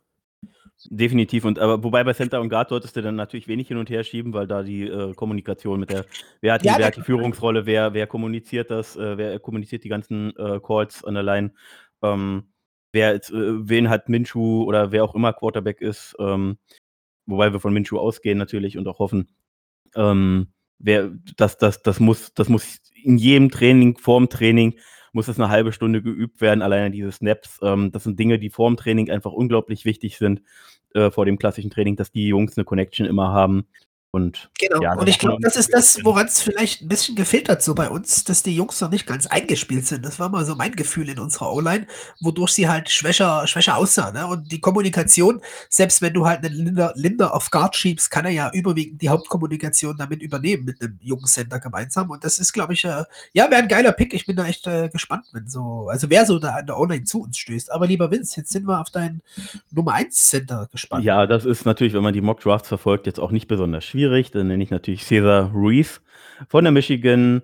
Ähm, wird, ähm, wird Mitte September wird er 21 Jahre jung und ist auch 1,93 groß, 145 Kilo schwer, also bei 6,3 und 307 Pounds. Wobei ich erstaunlich finde, dass äh, diese Gewichtsangaben, ich sehe, äh, dass Biatch mit 316 Pounds auch bei 143 Kilo gelistet wird, genauso wie Ruiz bei 307 und 145 Kilo. Ich weiß nicht genau, äh, welche Seite da jetzt nun stimmt, ähm, aber ihr wisst, ihr habt ungefähr einen Richtwert. Ähm, oh, leider, das ist abhängig von der letzten Mahlzeit. Ja, genau, aber die Waage müsste ja trotzdem das gleiche anzeigen und die Rechnungsformel stimmt dann scheinbar irgendwo nicht. Ich weiß nicht, aber klein, klein. Ähm, vorab erstmal, äh, bevor man irgendwie zum Spielerischen kommt, eine kurze Off-Story, ähm, Off-Story, Off-Topic-Geschichte. Ähm, dass er seinen Vater bereits mit acht Jahren verloren hatte. Der ist bei einem äh, Unfall gestorben. Und ähm, das wird ihn natürlich ähm, irgendwo beeinflusst haben. Und ähm, was man auch so geles gelesen hat, ist er eben äh, sehr reif auch für sein Alter schon, ähm, bringt keine Charakter-Issues mit. Das schon mal direkt vorab. Er ist natürlich, äh, und er wird auch nicht ohne Grund, als ähm, First-Round-Talent äh, gesehen. Wird wahrscheinlich irgendwo äh, Up-Pick, also vermutlich, vermutlich zumindest sagen wir mal, also bei uns sehe ich ihn jetzt nicht, aber so rein vom Wert her irgendwo zwischen Pick 20 und ähm, äh, Anfang zweite Runde gesehen. Da wird er auch spätestens weggehen, meiner Meinung nach, wenn jetzt nicht irgendwas ist, was Teams abhält und was wir jetzt gar nicht wissen können und auch die Experten nicht wissen. Ähm, er hat wirklich äh, große Hände, also wirklich starke, also wirklich starke und große Hände. Seine Arme sind jetzt nicht besonders long, also lang. Ähm, er ist, wie gesagt, vom Potenzial ein First Rounder. Äh, hat ein sehr ordentliches Combine auch abgeliefert, war jetzt nicht äh, irgendwie off the charts, aber wirklich ordentlich, keine Schwächen festgestellt. Und ähm, er hatte eben wirklich diese, äh, diese exzellente Snap-to-Step-Quickness. Also das heißt, äh, der Snap kommt und der, der erste Fuß ist, der erste Schritt ist sofort da. Ähm, diese, dieses Timing ist halt unglaublich wichtig. Du machst den Snap und dann musst du dich halt instant bewegen, weil wenn die Bewegung zu spät kommt, wirst du halt ähm, direkt überrannt. So viel kurz und simpel. Mal vorab für Leute, die gar keine äh, Ahnung von Centern haben. Ähm, ich will es jetzt auch nicht zu kompliziert machen. Er spielt sowohl mit Band als auch Leverage, das heißt, er hat eine wirklich gute Body Control, kann, kann sich situativ sehr gut anpassen. Und äh, was halt auch nochmal outstanding ist, dass er wirklich von, von äh, Whistle to Whistle spielt. Also der Pfiff kommt, er ist hundertprozentig ready und er hört halt auch erst mit dem Play auf, wenn der Pfiff kommt. Also er äh, hört nicht schon bei der Hälfte auf und guckt dann irgendwie den Running Back hinterher, sondern er pusht weiter, er, er sucht sich den nächsten, den er vielleicht noch blocken kann und ähm, ist da, da wirklich, äh, das ist wirklich herausragend sozusagen zu erwähnen. Ähm, jedoch werden ihm so auf NFL-Niveau, äh, weil er da jetzt schon ab und zu mal gestruggelt hat äh, gegen so Bullrusher, äh, werden ihm Pro Probleme prophezeit, also das ist wirklich eine Prophezeiung. Das sagt eigentlich schon viel über ein Center auf, wenn, wenn ihm jetzt Schwächen sozusagen prophezeit werden, wo man jetzt sagt, die sind ja gar nicht hundertprozentig da. Aber das ist so eine Vermutung. Und, ähm, und er ist eben äh, solide bis gut, eben insgesamt beim Run als auch Passing Game. Also er hat jetzt da keine ex exzessiven Schwächen, sowohl als auch da und äh, aber jetzt auch nicht irgendwie dieses Potenzial eben wie ein Quentin Nelson, der eben wirklich äh, exzellent in, in beidem ist und eben auch damals, ich glaube, fünf oder sechs Sixth Overall war bei den Colts. Ähm, aber wie gesagt, für, für Mitte bis Ende ersten Runden Talent, sofort NFL-Starter, Day One. Ähm, toller Typ auf jeden Fall. Und ja, wenn, wenn wir, wenn jetzt irgendwie äh, der Draft irgendwie anders ausgeht, dann bin ich jetzt auch nicht böse, wenn wir ihn Anfang Runde 2 holen. Also Experten sagen ihm ja nach, dass er ähm, irgendwie Kommunikationsprobleme mit den Guards gehabt haben soll. Und das wollen sie ihm auch aufprophezeien für die NFL-Karriere. Hast du das irgendwie verfolgt, dass er Kommunikationsprobleme das gehabt hat? Ich, das habe ich jetzt nicht gelesen. Ich habe jetzt aber auch, wie gesagt, heute früh erst angefangen, habe jetzt keine zehn Seiten mir angeschaut, ähm, habe jetzt eben äh, ein, zwei Videos gesehen, habe ähm, den, den äh, die, die, äh, hab mir Matt Miller, hab mir äh, NFL.com, hab mir ESPN angeschaut und ich habe es jetzt irgendwo entweder überlesen oder nicht gesehen, muss ich jetzt echt zugestehen. Ähm, es liegt aber einfach daran, dass er in, in Michigan spielt und das ist, äh, das kommt einfach daher. Ach so, okay, okay. Dann lassen wir das nicht mit einfließen. Ja, ja, äh, also ich würde mich gleich anschließen, schnell noch, äh, ja, mal äh, unabhängig von der Michigan-Rivalität, äh, ein wunderbarer Pickwins äh, Day One Starter, äh, denke ich, trifft es ganz gut. Er hat aber doch schon noch einige Schwächen, die du auch aufgeführt hast. Das mit dem, mit dem Bullrush ist, wo er dran arbeiten muss. Finde, die Arme haben nicht so den Punch, den sie eigentlich manchmal bräuchten. Dafür ist er trotzdem ein echt guter Runblocker. Ne? Und er ist manchmal ziemlich high so vom, vom Pet-Level und kann deswegen auch gut, gut halt gebullrushed und geschlagen werden. Aber ich sag mal so, wenn er dann in, in, eine, in ein Team kommt, wo er mit, mit Derrick Brown trainiert, ne? so wie bei uns dann vielleicht, dann wird er da wahrscheinlich auch besser. Also, oh, ja. Wunschszenario. Hm. ja, habe ich extra für dich gemacht. Danke. Ähm, mein Herz trotz, dass es ein, ein, Wolverine ist, ähm, kann man den gerne picken, wenn er da noch da ist, wie du das sagst. Ähm, ja, das Day One Starter, da, da kommt, finde ich, drauf an, wo, wo er hinkommt, in welches Team. Ne? Also hat halt so seine paar Schwächen, aber ist auf jeden Fall sicherlich damit äh, Top-Center, ne? Ja, aber er hat auf jeden Fall auch aufgrund des Alters natürlich auch noch ein, ein gewisses Potenzial. Absolut, ähm, absolut. Michigan hat insgesamt gestruggelt und äh, wenn er da in ein gutes O-Line-Coaching reinkommt und ja, das haben wir, trotz der Disziplinprobleme und der Flaggenprobleme haben wir rein, äh, haben wir, haben wir ein gutes O-Line-Coaching. Marone war ehemaliger O-Liner. Ähm, das wäre Absolut. Und gerade ja. die Stärken hast du sehr gut erwähnt, mit leichten Füßen nach dem Start. Und ja, ich klinge heute wahrscheinlich ein bisschen komisch, irgendwie ist meine Nase zu. Ich atme Corona. mal durch und gebe, gebe, den Ball wieder zu dir, lieber Vince. Ja, nee, ich gebe ihn dann auch direkt äh, zu dir weiter, denn du bist mit deiner nächsten Position Group dran, weil ich habe halt zu den Centern kein Sleeper. Also du bist okay, dran und äh, die nächste Position das, das ganz schnell. Ich nehme jetzt, weil wir die Receiver hatten, doch mal und ich einfach mit den Safeties irgendwie abschließen möchte, die Cornerbacks. Äh, lieber Vince, ich habe auf Nummer 3, das würde ich jetzt vielleicht ein bisschen treffen, äh, CJ Henderson und will einfach mal kurz, dass du vielleicht mal so, warum du so ein CJ Henderson Freund bist, habe ich glaube ich rausgehört, uns das mal äh, darstellst. Und dann ja, würde ich mal erzählen, warum er bei mir auf 3 ist. Ja. ja, ich weiß, warum er bei dir auf 3 ist, weil er Tackling-Issues hat. Aber eben als, äh, als Cornerback ähm, und da ist ein Nummer 1 Corner, äh, bringt Speed von unter 4,4 mit. Ich glaube, also unter 4,4 klingt jetzt so heftig, aber eine 4,39 ist er eh gelaufen. Ähm, kann kann äh, jeden Receiver-Typ in der NFL covern. Und äh, als Cornerback, klar, ich mag Press Corner, ich mag auch Corner, die, die stark gegen den Run sind. Ähm, aber äh, der kann dir, der kann einen Hopkins, der kann dir einen AJ Green, äh, Julio Jones covern. Ich weiß nicht, warum du ihn auf drei hast. Er wird von vielen als Top 10 Spieler gesehen. Ich bin echt gerade ein bisschen schockiert und äh, ich lasse dich auch erstmal reden, um dass du es erklären kannst. Vielleicht nennen wir es auch geteilte, geteilte drei. Ich weiß es nicht. Das ist echt was, was ich jetzt so aus dem Bauch raus einfach sage. Das ist ein, ein wunderbarer Corner, wie du sagst. Der hat einen klasse Recovery Speed, der hat eine gute Mirror-Technik, dass er das spiegelt. Der wird da schon mitgehen und das ist wahrscheinlich einfach, wie ich immer sage, ich bin halt so ein bisschen physischer Freund, ne? Und deswegen, äh, ja, Dion Sanders konnte auch nicht gut tackeln. Ähm, hab mich da irgendwie für Henderson an zwei entschieden, an, an drei, entschuldige. Das ist aber sehr gleich einfach. Ne? Also das ist jetzt was, ich würde das gar nicht als drei, sondern als 2b bezeichnen. Einfach weil er mir da nicht so gefallen hat. Ich äh, habe null Problem, wenn der zu uns kommt. Ich denke auch, dass der einfach ähm, vor Fulton sogar gehen wird. Vielleicht ist einfach, ich sag's dann jetzt gleich, Christian Fulton auch bei mir auf zwei, weil ich den eher bei uns sehe. Äh, ja, jetzt muss ich kurz nochmal in meinem Heft umblättern. Vielleicht kannst du einfach noch drei Worte zu Henderson sagen. Oder lieber Daniel, vielleicht du erstmal. Ja, gern. Ähm, Henderson hat übrigens im, in der High School äh, Running Back gespielt, falls euch das irgendwo entgangen ist. Ja, prinzipiell, ich hätte ihn eher an zwei gesehen. Ich bin da eher beim Vince als bei dir, Felix. Diesmal muss ich dir leider, leider widersprechen. Und ich finde einfach, die, das Skillset, was er mitbringt, ist, ist richtig gut. Und deswegen sehe ich ihn auch an zwei. Ähm, das Tackling ist eine, eine, eine, große Schwäche, die er da immer mitträgt. Aber ich denke schon, dass er einfach mit dem, mit dieser Technik, die er trotzdem besitzt, da sicherlich dran arbeiten kann. Und prinzipiell bringt er alles mit, dass er ein, ein Starter ist. Hat natürlich die Athletik, die man braucht, um als Corner in der NFL zu spielen.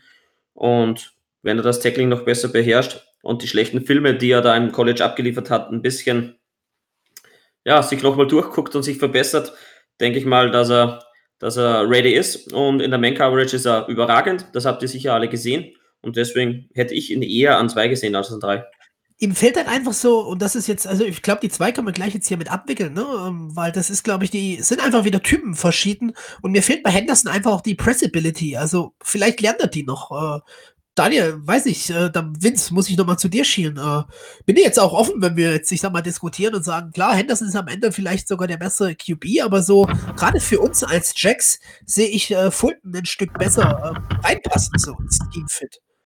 Vince. Da vielleicht ähm, nochmal zu dir. Mir, mir fehlt die Pressability bei Henderson. Das ist auch der Grund, warum ich äh, Fulton vorgezogen habe. Ähm, ich meine, die Schwächen sind ja auch alle erklärbar, denn er ist immer ein Florida Gator. Also äh, da kannst du halt auch nichts erwarten, auch wenn wir gerne Florida Gator Spiel, äh, Spieler picken, können Florida Gator Spieler prinzipiell gar nichts. Aber nein, ähm, jetzt mal gut der Rivalität, die Rivalität so ein bisschen beiseite schiebend. Ähm, Glaube ich, dass er mit dem richtigen Coaching, er ist jung, ähm, er bringt eben diese, dieses Potenzial eben für, für Nummer 1 Corner mit. Und ähm, auch wenn Fulton vielleicht rein vom Typ her, zumindest ah, was er jetzt okay. bringt, besser zu uns passt, ist das Potenzial für mich bei Henderson deutlich besser und äh, daher kann ich äh, leider nicht hier wirklich null mitgehen mit deiner, mit deiner Einteilung. Ich sehe okay. beide, beide nicht zwingend als Nummer 1 Corner, muss ich jetzt ehrlich sagen. Und Fulton, um jetzt einfach wieder auf die Nummer 2 einzugehen, hat für mich viel mehr diese Flexibilität im, im Körper, diese äh, Hüfte, Knöchelbewegungen. Also der öffnet das viel besser und kann deswegen äh, seine, seine Routen besser mitgehen. Was bei Fulton noch negativ ist, finde ich, ist eher so das Balltracking. Da ist halt Henderson auch gerade durch seine Länge, sage ich mal, die am Ganzen hat, natürlich besser. Und wie gesagt, ich würde es jetzt sogar als 2a, 2b nehmen und wahrscheinlich ist einfach das wieder Bauchgefühl. Für mich passt Fulton besser in unsere Defense und ähm, das ist wahrscheinlich auch so der Grund, warum ich die Reihenfolge so gewählt habe. Äh, schöne Diskussion auf jeden Fall, weil, wie ich schon vorher sagte, das ist eine der schwierigsten Entscheidungen. Ja? Äh, bei Linebacker fiel es einfacher, die zwei zu wählen, als, als hier und das ist so ein Systemding. Ich verstehe jeden, der das andersrum pickt, vollkommen. Aber für mich passt Fulton einfach besser äh, zu uns und deswegen da die, die 2a in dem Sinne, ja. Ja, aber ich schieb, ich schieb trotzdem Fulton auf die 3, einfach schon alleine mit den, mit Ballhawking und einfach das Auge auf den Ball haben. Äh, da ist einfach zu wenig produktiv und deswegen ist er bei mir an 3.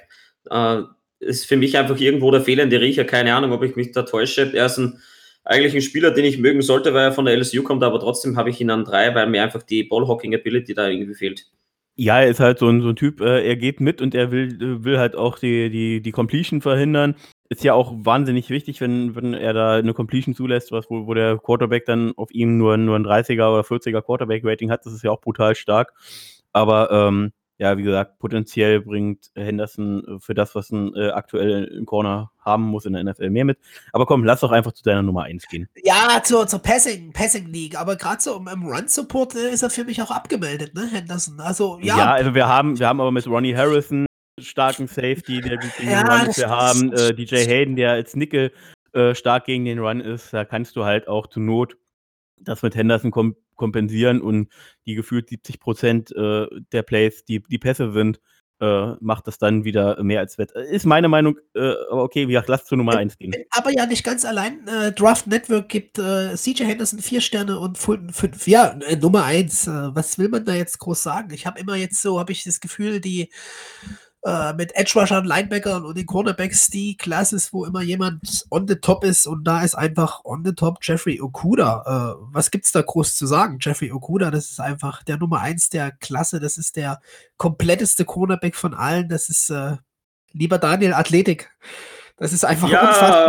Er ist athletisch sein Fußspeed, sein Fußspeed, die Hüfte, die Quickness, die Agility, die er damit bringt, alles auf Elite-Level. Ich weiß nicht, wer die Videos da vom Combine gesehen hat. Ich glaube, man musste dem Typen einfach bremsen, dass er sich da nicht irgendwie selber noch rausschießt. Das ist eine Nähmaschine, habe ich mir so geschrieben, wenn ich die Füße beobachte. Der Typ, der tackelt einfach, lieber Vince. Das ist, das ist ein Cornerback, der tackelt. Der tackelt so richtig gut und setzt da Hits, ist auch ein bisschen, ähm, er hat so dieses Ramsey-Gen, habe ich mir notiert, der, der gibt die richtigen äh, Worte nochmal mit und wir alle wissen, wie viel, wie viel Receiver wohl Jalen mit seinem Trash-Talk da ähm, doch schon, in wie viele Köpfe er gekommen ist, ja. Das schafft Jeffrey Okuda. Das ist einfach ein Top, Top Cornerback mit mega Recover Speed ist viel wieder sehr schwer, was Negatives zu finden.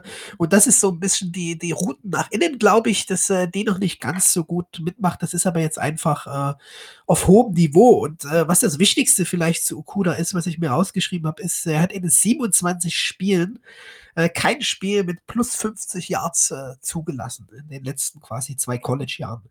Ja, wunderbar, oder? Was sagt ihr zu Jeffrey ja, Okuda? Also Badass, Trash-Talker, wunderbarer Corner. Also man auch an neun picken kann, wenn er noch da ist. Übrigens. Ja, wenn Brown dann schon weg ist, ist es okay. Ähm, Selbst wenn Brown da ist.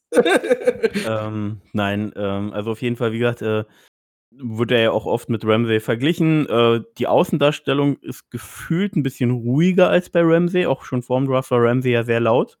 Ähm, da höre ich jetzt von Okuda persönlich irgendwie weniger. Aber meine Güte, er ist ein Ohio State-Spieler, was will ich mich mit Ohio State-Spielern auseinandersetzen? Ähm, und nein, also klar, äh, definitive Nummer 1 äh, hier Corner äh, wurde ja im Combine von Dion Sanders ähm, gedrosselt, weil er sich minimal kurz wehgetan hatte und dann einfach äh, Dion Sanders sofort zu ihm hingegangen hat gesagt, ey, hör auf, du, du äh, hast diesen absoluten Status, du hast alles gezeigt und jetzt noch irgendeine blöde Verletzung davon zu tragen, wäre Bullshit. Ähm, also äh, hat er dann auch auf ihn gehört, hat das Combine an der Stelle abgebrochen, ähm, was auch Sinn macht. Ähm, und äh, hat sich auch nicht schwer verletzt. Es war halt, keine Ahnung, irgendwas minimal umgeknickt oder irgendwas ist er, glaube ich. Ähm, starkes Combine auch abgeliefert. Was willst du zu, ihm sagen? Ja, er ist, ein, ist der definitive Nummer 1 Corner und äh, absoluter Starspieler. Ähm, dieses Wort Generational Talent, was äh, oftmals fällt, das seid mir nicht böse, äh, das Wort würde ich zumindest nicht verwenden. Er ist ein absoluter Star Corner, sehr gut, aber Generational Talent, da gehe ich nicht mit. Da fand ich Ramsey, alles, was ich auf Tape gesehen habe, dann doch nochmal besser. Aber ja, ja. Äh, Ramsey vielleicht ein Tick nochmal das bessere ähm, Prospect damals gewesen, aber ich denke, dass dieses Wort einfach auf beide äh, zutrifft. Äh, was einfach ihn so ready macht, vor allem äh, Day One ready, ja, also für den kann die Saison morgen losgehen, ist, dass er ja auch ganz viel Press gespielt hat, in Ohio State viel Cover Run, also man hat ihn auch auf der Top Receiver Seite einfach alleine gelassen, ohne Hilfe von dem Safety und die Zahl, die ich da nannte, äh, kein Spiel mit 50 plus Yards zugelassen, sagt alles. Also das ist einfach ja auch die Ability, die unser Jalen damals gegen die ganzen Top Receiver in der Saison gezeigt hat, ne? dass er da die Antonio Browns, Hopkins alle unter 50 Yards gehalten hat. Und was willst du mehr von einem Number One Corner? Und ich glaube, fast egal, in welches Team er da kommt, die Corner Need haben, der wird Nummer 1 sein, ja. Und ähm, ja, Daniel, hast du schon was zu Okuda gesagt? Ich meine, wir brauchen uns, glaube ich, da auch gar nicht äh, festreden. Äh, unsere Zuhörer werden Jeffrey Okuda kennen und hoffentlich genauso lieben und an neuen picken. Ich denke auch, dass sie genau wissen, was wir beide über Okuda denken und welche Lobhymnen wir immer wieder raushauen, was, was Okuda betrifft. Ja, für mich auch die, die klare Nummer 1, der klare Nummer 1 Cornerback in der gesamten Klasse. Er bringt einfach alles mit und er ist einfach ein Ramsey 2.0. Hoffentlich hat er auch so, eine, so ein großes Maul wie Ramsey. Das ist immer ganz lustig, wenn er dann Spieler zum Verzweifeln bringt, hat schon er. alleine mit seiner Klappe. Hat, hat er. Ja, dann perfekt, perfekt. Hat Okuda auf jeden Fall. Das ist auch, was ich mir als Negatives aufgeschrieben hat, ist, also er ist manchmal auch gerade auf so langen Routen schon ein bisschen zu grabby, also der sucht da auch den Kontakt zum Spieler. Ein bisschen ist so der Run-Support, könnte besser sein, aber ja, könnte besser sein, ist auch wieder so, so ein hohes Level, glaube ich, bei ihm. Und äh, ja, was will man da sagen? Der ist auf jeden Fall so ein kleiner Trash-Talker, der auch nach dem Hit nochmal hingeht. Und das ist auch so, dass viele werden es vielleicht negativ auslegen, aber ich finde, so ein Number One Cornerback, der soll meiner Meinung nach da genau den Spaß haben, ja. Und er kann ja, er kann ja wirklich alles spielen. Ähm, ob es Man-to-Man -Man ist, ob es irgendwo in der Zone-Coverage ist, er hat einfach alles drauf und ist, ist da wirklich bockstark und deswegen auch die klare Nummer eins. Und mir gefällt es, wie gesagt, wenn er ein bisschen ein Trash-Talk ist und wenn er das dann auch ein bisschen zeigt, ist es ganz lustig zum Gucken. Und ja, ich hätte ihn schon gerne hier in Jacksonville, weil Ramsey gibt mir schon ein bisschen ab, muss ich sagen. Fehlt einfach, ne? Aber ich glaube, Okuda zu bekommen wäre wär sehr erstaunlich und deswegen äh, lass uns einfach die Cornerbacks äh, schließen, ne? Beziehungsweise ja, habe ich noch einen Sleeper. Äh, ich habe noch einen Sleeper. Lieber Vince, du hast aber auch einen Sleeper und den wollte ich jetzt gerne noch schnell hören. Ich weiß, wir oh, Ich habe mir jetzt nicht rausgesucht, die Sachen. Äh, bitte lass das überspringen. Aber den Namen doch einfach nochmal droppen. Oh, ich habe den vergessen. Es ist auf jeden Fall äh, Messes, ist der Nachname. Ist der äh, Sohn von. Was, Messes? Oh, dieser, dieser Corner, der, der lange Zeit in Jacksonville war und von uns gedraftet wurde. Jetzt muss ich gerade gucken. Ähm, verdammt. Ey, du erwischst mich echt zu einem unvorbereitesten Zeitpunkt oh, überhaupt. Sorry, okay, dann äh, such kurz raus. Ich habe ja. einfach zwei Namen mir auf, auf uh, Cornerback notiert als lieber. Der, der erste ist Damon Arnett, das ist nämlich genau das Pendant zu Okuda. Der ging deswegen ein bisschen sicherlich unter einfach. Äh, ist auch so ein Zweit- oder Drittrunden-Prospect. Ich denke eher zweite Runde wird Arnett gehen. Äh, bin ich sehr gespannt, wo er landet und aber dann äh, gut äh, sich auf jeden Fall entwickelt, denn äh, der hat Potenzial, Damon Arnett. Ohio State, andere Cornerback. Und mein Nummer 2 Sleeper, zu dem ich äh, drei Worte mehr sagen möchte, ist Jalen Johnson von Utah. Der ist auch ein Stück höher gerankt, glaube ich. Und äh, der hat einfach so das Potenzial, da auch noch ein bisschen, also hohe Upside auf jeden Fall. Und ich habe mir notiert, Jalen Johnson ist einfach ziemlich ähm, auch aggressiver Spieler, äh, sehr selbstsicher an sich und hat einfach so eine gewisse Lenk Length in den Zones. Also der, der hat wieder ein super Mirroring, äh, wie er da downfield mit den Receivern geht und hat einfach so, dass er die Zonen sehr groß abdeckt. Und das ist so ein kleiner Sleeper-Name, ist auch ein bisschen grabby manchmal in der Press-Coverage. Das ist eher so das Negative, also ist auch manchmal ein Stück drüber, wie einige sagen würden, ein bisschen eher aggressiv. Aber das ist, was man so im Corner will und ist deswegen so mein Sleeper Nummer zwei. Ich will mich gar nicht lange aufhalten. Weiß nicht. Daniel, hast du von den Jungs schon mal was gehört von beiden? Oh, nicht so viel, nicht so viel. Ich verlasse mich da auf dich, Felix. Dazu nur kurz, dass, äh, dass du äh, Johnson von der Utah äh, als Sleeper aufführst, ist, finde ich ganz schön krass, weil er äh, durchaus Ende Runde 1 gesehen wird. Ja, ich, ich sage ja, das kommt einfach durch unsere Top 3. Ja, wenn wir hier eine, eine Top 5 machen, ist äh, Johnson sicherlich drin und deswegen ist Sleeper ja so relativ. Wir müssen uns auf drei Leute hier einigen und jetzt wirklich einen, der da in der sechsten Runde geht, rauszusuchen. Da erwähne ich doch lieber nochmal Johnson, denn genau das ist es. Ähm, der hat sich einfach so in letzter Zeit ganz schön, ganz schön hochgespielt. Ne? Der war erst unterm Radar und am Ende geht er Ende Runde 1, ja. Aber Sleeper ist das falsche Wort. Also wenn du danach gehst, ist der eigentliche Sleeper Arnett, aber selbst der geht in Runde 2 denke ich, oder Runde 3. Also ist ja jetzt auch kein Sleeper. Deswegen ist ja unsere Sleeper-Kategorie nicht immer für mich ein Sleeper, sondern eher so Spieler, wo man noch drei, vier Worte zu verlieren möchte. Geht ja, mir auch beim Safety dann so, ehrlich gesagt. Ich hätte jetzt auch, äh, hätte jetzt zwar gedacht, du nimmst vielleicht AJ Green von Oklahoma State, alleine schon, weil er AJ Green heißt. Ähm, aber okay.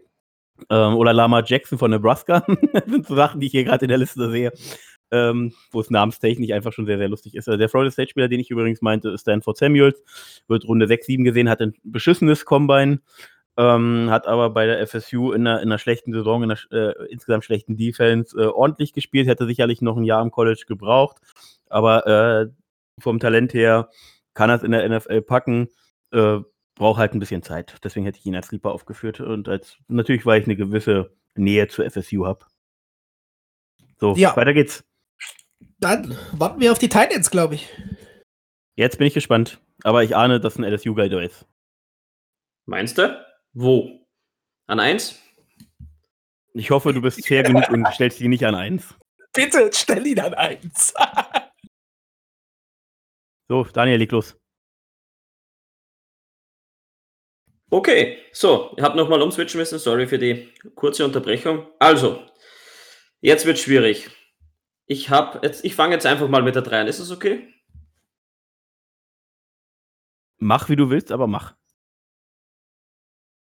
Okay, ich habe an 3 einen Tight End aus Washington. Ich habe mir ein bisschen schwer getan. Und zwar wäre das Hunter Bryant, ein Junior.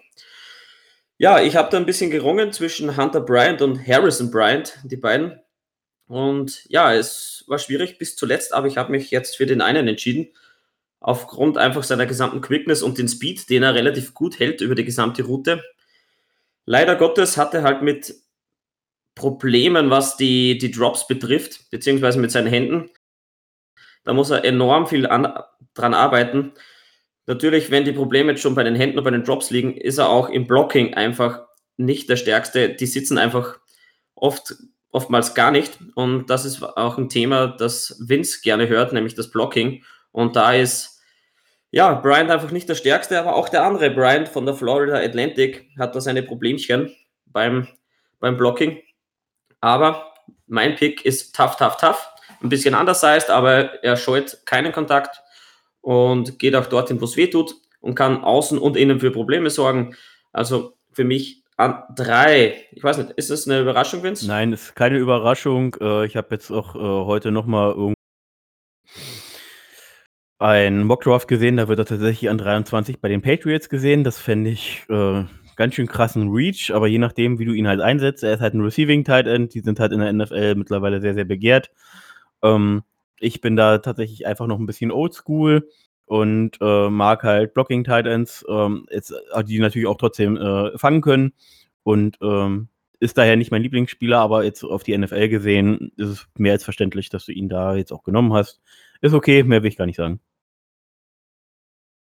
Ja, ich war gerade weg. Ich hoffe, ich bin wieder da. Mein Chrome hatte sich verabschiedet. Äh, man kann da gar nicht viel zu sagen. Ich muss nur sagen, Vince, ähm, ich finde so Two Tight End Sets, wo man beide Typen Tight Ends drin hat, sehr spannend und deshalb, äh, wie du schon sagst, Receiving Tight Ends haben einfach einen großen Value und ähm, ja, mach weiter, lieber Daniel. Tight Ends.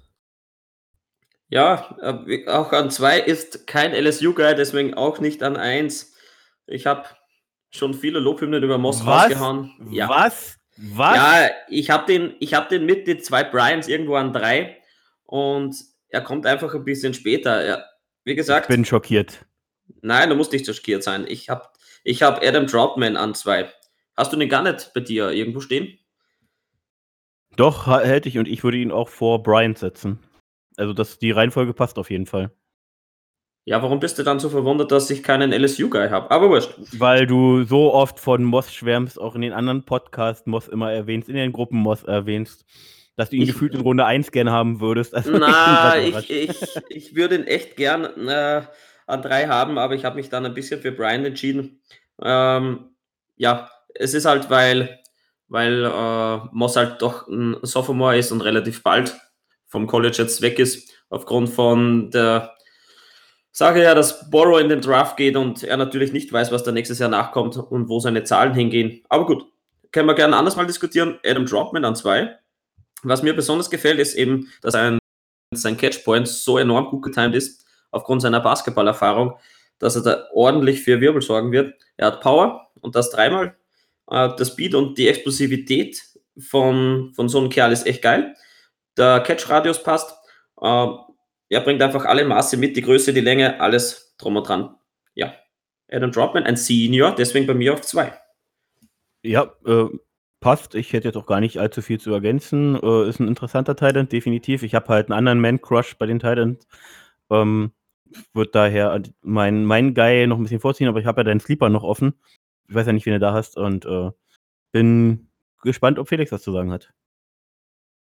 Absolut nicht. Und ich muss sagen, äh, Titans, ich hab, finde die Titan-Klasse irgendwie nicht so berauschend, außer halt unseren gemeinsamen Favoriten. Und deshalb, äh, lieber Daniel, setz einfach äh, fort. Ja.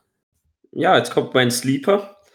Und den hat der liebe Wind schon mal rausgepickt. Den möchte er ja irgendwie unbedingt haben. Ich glaube, du weißt, wen ich meine. Ich weiß noch nicht, ob Satire ist oder nicht, äh, Sarkasmus. Also ich bin nee, gar nicht. Es ist Okay, Kobe Parkinson. Es ist Kobe Parkinson, Teil von der Stanford. Ist jetzt unser Pick in Runde 4. Das, ich, ich, sag, Ja. ich sag hier zum ersten Mal live im Podcast, das ist unser Pick Day 1, äh, Day, Day 3, Runde 4. Den Mann will ich haben. Der wurde äh, vor der Saison äh, Ende Runde 1 gesehen. Ich weiß gar nicht, äh, Stanford ist halt jetzt auch nicht das Mega-College, äh, wenn da jetzt Produktivität zurückgeht. Aber du erzählst gleich ein bisschen was. Kobe Parkinson ist, auch wenn nicht ganz so, äh, auch wenn er nicht diese Mega-Athletik hat von einem Gronk, erinnert mich an Gronk. Catching, Blocking, Größe, Statur, Kraft. Ich feiere diesen Spieler und ich möchte ihn haben. So, Felix. Äh, Felix, äh, Daniel. Gut, Ja, aber Felix, Felix, kurz, Oh. warum ist Stanford, Stanford nicht das, das College? Hallo, egal, halten wir uns nicht auf. Äh, gu guter Typ an sich, guter Pick äh, als, als Sleeper. Ich würde Moss trotzdem vorziehen. Wir haben meiner Meinung nach gute Blocking-Titans, aber hey, äh, Daniel, wieder zu dir. Ja, mir gefällt an Parkinson einfach das, was, was Vince erwähnt hat. Er ist ein brutaler Athlet, eher so gebaut wie ein Wide Receiver. Gute Hände, im Blocking irrsinnig gut. Das ist auch was, was Vince richtig gefällt und kann man immer brauchen. Das Einzige, was ihm ein bisschen fehlt, ist einfach der Vertical Push, haben sie geschrieben bei den Experten, im Passing sowie im Run Game. Aber trotzdem glaube ich, mit seinen guten Händen und Armen ähm, kann er das sicherlich hinbiegen. Und wenn wir den wirklich am, am Tag 3 kriegen, mit seiner Toughness, was er hat, boah, geil. Ja, deswegen mein Sleeper. muss Ja, dazu noch kurz was sagen, weil du sagst, er ist Bitte sehr. Receiver. Also er sieht halt äh, sehr athletisch aus, ist jetzt nicht, nicht so klein oder auch nicht so, äh, nicht irgendwie wie fett irgendwie, dass du ihn jetzt eher als O-Liner sehen wirst. Er ist halt 6'7 groß und 250 Pounds. Ähm, dazu eben ein absolutes Red Zone Target und ähm, ich, äh, ja, wie gesagt, Vertical ist er jetzt, er ist jetzt nicht so ein äh, Travis Kelsey-Typ, das ist er halt einfach nicht. Und, ähm, aber für Minshew eine geile Anspielstation. Eine kurze Erwähnung, ich glaube, Felix hat es gesagt, wir haben gute Blocking-Tight Ends, das, das wäre mir jetzt neu. Weil der Einzige, der so halbwegs blocken kann, ist O'Shaughnessy. Tyler Eifert ist kein Blocking-Tight End und Josh Jones erst, äh, nee, Josh Oliver erst recht nicht. Also wir könnten da noch ein bisschen was an Blocking betrifft, aus meiner Sicht sehr gebrauchen und deswegen Parkinson wäre mein Tight End für uns Jaguars. Ey, O'Shaughnessy ist mega. Ich glaube doch, äh, unsere Heike, Kerstin, wer war O'Shaughnessy-Fan? Man mag mir es verzeihen, aber hey, O'Shaughnessy ist doch super. Nein, ja, ich er verstehe schon, was du meinst. End, kein Blocking der Parkinson wäre dann natürlich eine, eine wunderbare äh, also Addition zu unserer Offense-Karte durch, äh, dass er einfach dir da beides im, Play geht, Blocking und ein guter Receiving Tight End. Die Frage, die sich dann mir stellt, äh, lieber Vince, äh, geht er wirklich in Runde 4, wenn er so gut ist, wie du ihn äh, jetzt, jetzt Ja, redest? weil eben sein letztes Jahr nicht gut war. Ich weiß jetzt gar nicht warum. Ich äh, habe mich jetzt auch aufgrund der Vorbereitung mit den Titans nicht viel beschäftigt. Äh, bin jetzt eben auch zwecks der ganzen Covid-19-Situation halt auch mit Arbeit und Schule und alles, ähm, mache nebenbei noch eine Ausbildung. Äh, aktuell sehr eingespannt. Also ich habe jetzt dieses Jahr gar nicht die Zeit, mich mit jeder, äh, jeder Position in der Tiefe hier zu beschäftigen. Und hatte halt äh, mir ein paar Highlight-Videos angeschaut. Er ist halt auf jeden Fall jetzt nicht dieser Speedstar. Thailand eben mit 6-7 ro- läufst du halt auch keine 4-4. Und ähm, Eben, Ja. eben, macht deswegen auch wenig, wenig Yards nach dem Catch, aber willst Genau. du das von so, so einer Tight End Maschine, der dir die Blocks setzt und dann einfach, keine Ahnung, dir sieben Yards holt mit irgendwelchen guten Routen? Also, Ja. ja, ist sicherlich ein interessanter Spieler und äh, gut gewählt, Daniel. Ja, weiter geht's. Gut, dann komme ich zu meiner Nummer 1. Ist jetzt, glaube ich, wenig überraschend für alle, die sich ein bisschen mit der gesamten Draft-Class beschäftigt haben. Und zwar Cole Kmet, wenn man den richtig ausspricht. Teilnehmer von der Notre Dame. Ein Junior und für mich die klare Nummer 1 auf der Thailand-Position. Läuft einfach seine Routen sauber, die Comebacks sind gut, die Cuts sind, die sitzen. Ähm, hat eine gute Augen-Hand-Koordination. Das wird bei den ganzen Experten immer ganz hoch herausgehoben, was irrsinnig wichtig ist. Für seine Größe auch. Der Catch-Radius ist auch dementsprechend gut, weil er einfach auch die Länge von den Armen hat. Was er arbeiten muss, ist eben die Bewegung in der Hüfte. Dadurch verliert er auch viel Kraft, die er aber eigentlich hätte. Das heißt, wenn er da ordentlich an sich arbeitet und auch an der gesamten Body Control, dann ja, hat er sicherlich noch einen Push nach oben. Er ist ein tougher Spieler. Wie gesagt, auch an der Balance muss er arbeiten, aber das Blocking ist gar nicht so schlecht. Trotzdem noch Aufholbedarf. Er muss an Nuancen arbeiten und dann kann er sein Potenzial wirklich zur Gänze ausschöpfen. Red Flags bringt er keine mit und für mich die Nummer 1, Cole Kmet. Ja, ist keiner über ihn, meines Erachtens. Ja, also du hast also auch alles aufgeführt, ähm, was ich hätte sonst über ihn gesagt. Daher habe ich nichts zu ergänzen. Ich weiß nicht, ob Felix noch was zu sagen hat. Äh, nö, das ist, äh, glaube ich, deutlich der Titan Nummer 1 da in der Class, ne? Also, ja, ihr merkt es gerade, ist wenig Begeisterung jetzt. Das liegt, glaube ich, an der Titan Class generell. Da gibt es einen Spieler, wie wir schon hatten, der uns ein bisschen begeistert, aber das ist ein guter Titan und denke auch, dass er vielleicht fürs richtige Team sogar äh, Runde 1, 2 vielleicht rausgeht, ja. Gut, ich bin durch. Random, ich habe Moss habe ich, Ted Moss habe ich weggelassen. Liebe Leute, tut mir leid, wenn ihr Lobhymnen hören wollt, dann schreibt mich persönlich an. Ich hau da noch einige Infos von mir raus. Gut, zum nächsten Punkt. Ja, lieber Vince, äh, das bin leider ich, ne? Mit den Safeties. Äh, ich glaube, das ist auch die letzte Positionsgruppe, oder? Ähm, eigentlich glaube ich, wäre ich mit den Guards dran, aber mach ruhig die Safeties. Ach so. Ich wollte sowieso noch was raussuchen. Nein, ist okay, passt. Klasse. Pass auf, äh, bei den Safeties muss ich jetzt mal ganz frech sein und das liegt daran, dass ich heute Morgen noch so ein bisschen ähm, anderen Sleeper mir genommen habe und Nummer 4 auch wieder kein Sleeper ist, äh, den ich aber einfach nochmal erwähnen muss, einfach auch im Vergleich dann vielleicht zu Nummer 3. Äh, Nummer 4 wäre bei mir Jeremy Chin, South von Illinois und einfach, der hat eine, eine, eine Cornerback-Vergangenheit, macht starke Pass-Break-Ups, gute Hits, ist ein guter Blitzer, stark gegen den Run, könnte besser im Round-Kombos lesen werden, hat aber einfach mal äh, ein paar Verletzungen gehabt und aber 13 Interceptions, glaube ich, in den letzten Jahr oder letzten zwei Jahren und die kommen nicht umsonst, ist aber durch die Verletzung jetzt immer so ein bisschen bisschen aus dieser Safety-Klasse rausgefallen. Und gerade in dem äh, Mockdraft, den du heute hattest, lieber Vince, hatten den die Titans in der ersten Runde genommen, weil das so, Sleeper ist halt das falsche Wort, aber der hat ein, ein hohes Upside meiner Meinung nach und ist aber jetzt aus gewissen Gründen einfach auch nicht auf drei gefallen. Und auf drei ist bei mir nämlich Ashton Davis von der Cal. Ja, Ashton Davis. Der ja, wenn du jetzt erwartest, dass wir was dazu sagen, dann kann ja, ich nicht viel zu sagen, weil es ist äh, definitiv okay, ihn da zu nehmen. Ich hätte jetzt noch den Minnesota-Guy so ein bisschen gleich mit ihm, aber sonst. Jetzt Ashton Davis oder Jeremy Chin? Nee, äh, Antoine Winfield heißt er, glaube ich. Nein, äh, was du meinst mit okay. Also jetzt, äh, also du hättest Winfield auf drei. Äh, hätte ich persönlich wahrscheinlich mich minimals eher dafür entschieden, aber Davis ist auf jeden Fall äh, kann man genauso oft reinnehmen. Also ist, äh, ist egal, mach ja, weiter.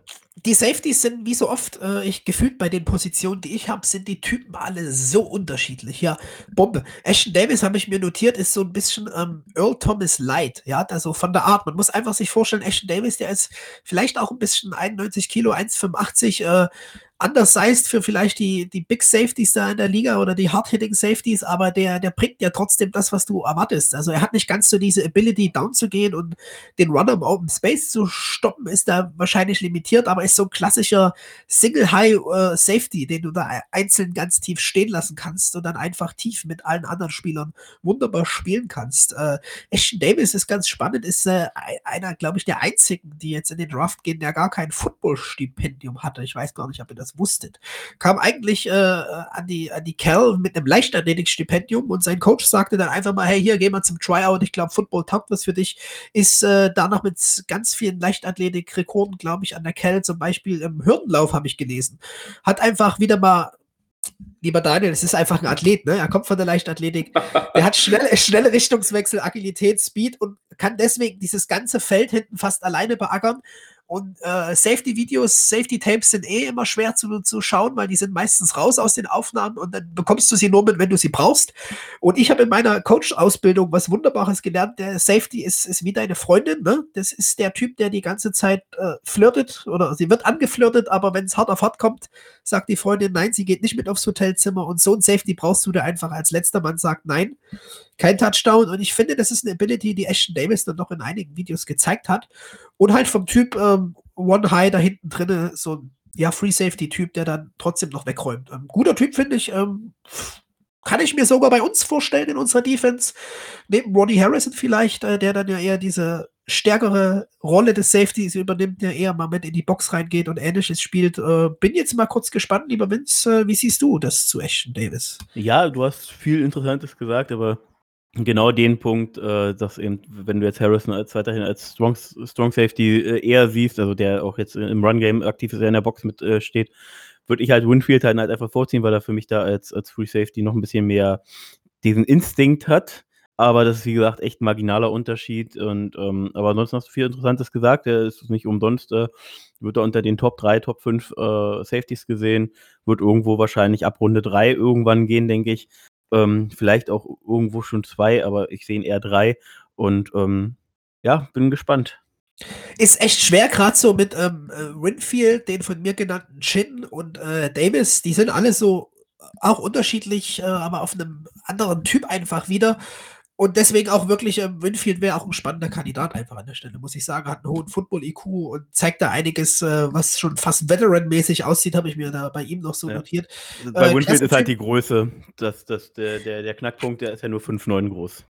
Ja, äh, Davis aber auch so ein bisschen, wenn man den sieht, ähm, recht dünner Safety, der noch ein bisschen Masse draufpacken muss, aber das ist ja wegen, kann man die, glaube ich, ganz gut vergleichen und äh, denke, die geben beide auf jeden Fall jeder Defense da durch diese Ability von hinten das ganze Feld abzudenken, wirklich einen guten Mehrwert. Deswegen bin ich auf, auf beide gespannt, auf eigentlich alle drei, die ich gerade nannte, mit Shin noch dazu, der nämlich nochmal eher der physische Typ ist und wirklich da die Pass-Breakups hat und reinschießt. Äh, total gut. Ja, Daniel, hast du was zu jetzt fast den drei Leuten, die wir genannt haben, zu sagen? Ja, ich bin äh, eigentlich bei, bei Ashton Davis hängen geblieben. Hab den NFL-Vergleich mit Demarius Randall. Mm, ja, sehr flexibel. Was mir am, am, meisten gefällt, ist eben, weil er ein sehr physischer Spieler ist und gut und hart tackelt. Und das ist einfach, was ich geil finde, vor allem an Safety. Äh, lest die Augen gut eines Quarterbacks, finde ich auch richtig gut. Und wenn es mal zum, zum nach vorne gehen ist, äh, ja, er unterläuft die Routen dann auch relativ gut, kannst aber auch hinten schön alleine hinstellen. Die Range passt. Ashton Davis an drei, finde ich gut. Guter Pick, Felix. Und vor allem, äh, das muss man sich wirklich mal anschauen, das ist äh, gegen Oregon, hat der Justin Herbert, der hatte ja nun wenige Turnovers, wie wir das hatten, hat er eine Interception gemacht, wo die Route halt einfach wirklich besser gelaufen ist als der Receiver und dann da drunter steht und sich den Ball holt. Und trotz, dass er nicht so physisch ist und vielleicht im, im Run-Game jetzt nicht den, den Mehrwert hat, den, den man vielleicht andere Safeties da wirklich haben, äh, wie du das sagst, ein richtig guter, harter Tackler, ne? Und der einfach Bombenathlet ist durch seinen Background. Und deswegen, ja, wäre ich sehr gespannt, wo er landet und werde ein Äugchen drauf werfen auf ihn. Ja, Safety Class ist eigentlich ähm, jetzt nicht schlecht, aber auch äh, wenig spannend, oder? Wie seht ihr das? Weil die Nummer zwei ist eigentlich auch deutlich und es ähm, tut ja, mir du, selber weh, denn ich bin ein halt großer Freund von Nummer zwei. Aber ja, lieber ja, Vince. Du hast halt, äh, klar, die Nummer, die Nummer eins und zwei DBs, die sehe ich halt auch klar vorne. Ich finde aber die Safety-Klasse insgesamt relativ tief. Also wir haben jetzt alleine an Position 3 bei dir, haben wir jetzt schon drei Spieler genannt. Dahinter geht es weiter, äh, später irgendwo, vielleicht Runde 4, 5. Ist da wäre dann noch ein FSU-Guide zu nennen, dessen Namen ich jetzt spontan nicht im Kopf habe, Leute. Ich bin kein Morgenmensch, sorry. Ähm, der, der auch noch gehen könnte. Also die Safety-Class ist deep. Und da wird man einige Spieler finden, die später noch gedraftet sind, die dann äh, vielleicht ähm, so äh, über die Zeit halt in eine Starterrolle wachsen können. Ähm, bin Safety-Klasse ist tief, ja, mehr kann ich gar nicht sagen. Geh weiter zu deiner Nummer zwei. Ja, hast ja auch noch Kevin Wallace von Clemson und äh, was da alles noch kommt. Vollkommen richtig. Meine Nummer zwei, und wie gesagt, das fiel mir total schwer, ist einfach äh, Grant Delpit, LSU. Daniel, sorry, ich äh, kann ihn aber einfach nicht auf eins ziehen. Die eins ist einfach der komplettere Safety. Äh, aber ich bin bei dir. Mach dir keine Sorgen, ich bin bei dir. Ja, oh wow, habe ich nicht vermasselt. Grant Delbert, 1,91 groß, 93 Kilo, das ist einfach ein Typ, der hat, finde ich, eine krasse Playmaker-Ability. Das ist auch ein bisschen, was vielleicht, zumindest in meinen Augen, aber wie gesagt, ich mag den Kerl, da schaut man anders hin, äh, vielleicht äh, vom, von Nummer 1 unterscheidet, liegt vielleicht auch, wie gesagt, äh, dass man LSU, ich zumindest ein bisschen mehr verfolgt habe als Alabama an sich, aber äh, der ist einfach für mich ein Playmaker-Typ, der mit explosiven Hits zum richtigen Zeitpunkt dann einfach reinschießt und dann ist der Ball halt nicht gecatcht. Der hat Bomben-Coverage-Skills, der nimmt die Tight Ends da 1 zu 1 überwiegend raus, meiner Meinung nach. Super Größe, gute Reichweite, viele effektive Blitze gespielt, hat total viele Rollen. Grant Delpit im Passing-Game da bei der NSU übernommen. Wir haben das, glaube ich, schon ein paar Mal angesprochen. Äh, recht kreative Defense, meiner Meinung nach. Recht, recht gute Defense. Hat ja nicht umsonst den, das Bowl-Game gewonnen. Und ist deswegen für mich einfach die Nummer zwei, hat ein mega Upside-Potenzial, finde ich, in, mit dem richtigen Coaches. Da geht da noch viel nach oben noch bei David, obwohl er schon stark sein könnte. Und als Leute, Negatives, ja. Ich muss ganz kurz, das ist mir jetzt einfach gerade zu wichtig, um es nicht zu erwähnen. Gerade gelesen über Twitter, Lamar Jackson unterstützt äh, Trump. Ich will jetzt gar nicht den, den Podcast hier in die Länge ziehen, aber ich bin gerade echt schockiert. Ja, Dito. Äh, aber das machen wir vielleicht im nächsten. Äh, du bringst mich von Grant Delpit ab und das ist, wie gesagt, Sorry. einer meiner Lieblingsspieler im Draft. Wir hatten ja schon mal ähm, im Vorab irgendwie so paar Spieler rausgesucht. Ich weiß gar nicht, in welcher Folge das war. Da hatte ich ihn ja genannt. Also ich finde den Bombe negativ. Da war ich gerade ein bisschen am Hingehen. Und das ist so ein bisschen seine Tackling-Technik. Also dieses macht explosive Hits zum richtigen Zeitpunkt. Der Junge hat das richtige Gespür, aber hat oft äh, eine schlechtere Technik, äh, schlechteren Winkel. Das heißt, er könnte wirklich noch besser tackeln. Und das ist auch, was ihn im, im Run-Stop vielleicht teilweise äh, ja nicht so effektiv macht. Also ich sehe den nicht zwingend so als den Strong Safety Typ persönlich. Äh, ja. ja. lieber Daniel, ich würde Darf direkt. Ich ja, okay, Vince, du meldest dich schon zu Wort. Ähm, also wie gesagt, weil, weil, ich was sagen will, was vielleicht auch Daniel sagen will. ja, deswegen ja, wollte ich doch Daniel das Wort geben. Dann haus mal raus, Vince. Ich ähm, finde, wie gesagt, ein wunderbarer Safety und ich äh, mag den Spielertyp einfach, ja. Er hat 2019 mit Verletzung gespielt. Und wenn du mit Verletzung spielst und überhaupt mit dieser Verletzung gespielt hast, das weiß Daniel vielleicht gleich noch besser, kann er noch ergänzen. Und ähm, äh, als ich jetzt gehört habe, hat ihn diese Verletzung halt gerade im, im Tackling ein bisschen behindert. Er wird halt äh, auch auf NFL-Niveau als Strong Safety gesehen, ist eben eine Tackling-Maschine. Auch wenn er eben noch ein paar Tackles verpasst hat, gerade eben letztes Jahr, ähm, wäre, wäre ohne Verletzung sozusagen aus der Saison gegangen, hätte da nicht diese, dieses, dieses Tackling-Problem Wäre vielleicht trotzdem nicht so hoch gegangen, aber würde halt die, die, der Vergleich mit Jamal Adams noch eher greifen. Und äh, da so in dieser Richtung, vielleicht nicht jetzt sofort von der Qualität, jetzt eben wie gesagt, Verletzungen, wir müssen ein bisschen abwarten, aber so rein spielertypmäßig sehe ich ihn eben zum, als Vergleich Jamal Adams und. Ja. Äh, wunderbar. Und natürlich hat er körperlich auch diese, diese äh, Strong Safety äh, Ability, gerade auch mit dem Reingehen. Aber ich glaube, das ist jetzt kein Day One Strong Safety, meiner Meinung. Das wollte ich auch eher, um nochmal das klarzustellen, damit meinen. Der ist schon der Strong Safety Typ, aber ich denke, es könnte doch auch, äh, das ist vielleicht ein bisschen die Gefahr bei ihm auch, ihn Day One jetzt als äh, Strong Safety aufzustellen da und direkt ähm, da wirklich vielleicht ein paar Tackles zu verpassen, da hat man am Ende ähm, gar nicht so viel Spaß mit ihm. Also ich glaube, da ist auch noch halt, wie gesagt, Luft nach oben, was das Tackling angeht. Kriegt man das gefixt, natürlich ein Bomben, äh, Bomben auch dann Strong Safety. Also nochmal die Aussage jetzt richtig glatt zu ziehen. Ja. Daniel, jetzt zu dir, LSU Guy mal wieder. Ja, ich frage dich gleich mal, Felix, welche Nummer hatte denn Grant Delpit? Ja, die 7. Ja, und wer hatte zuvor die Nummer 7?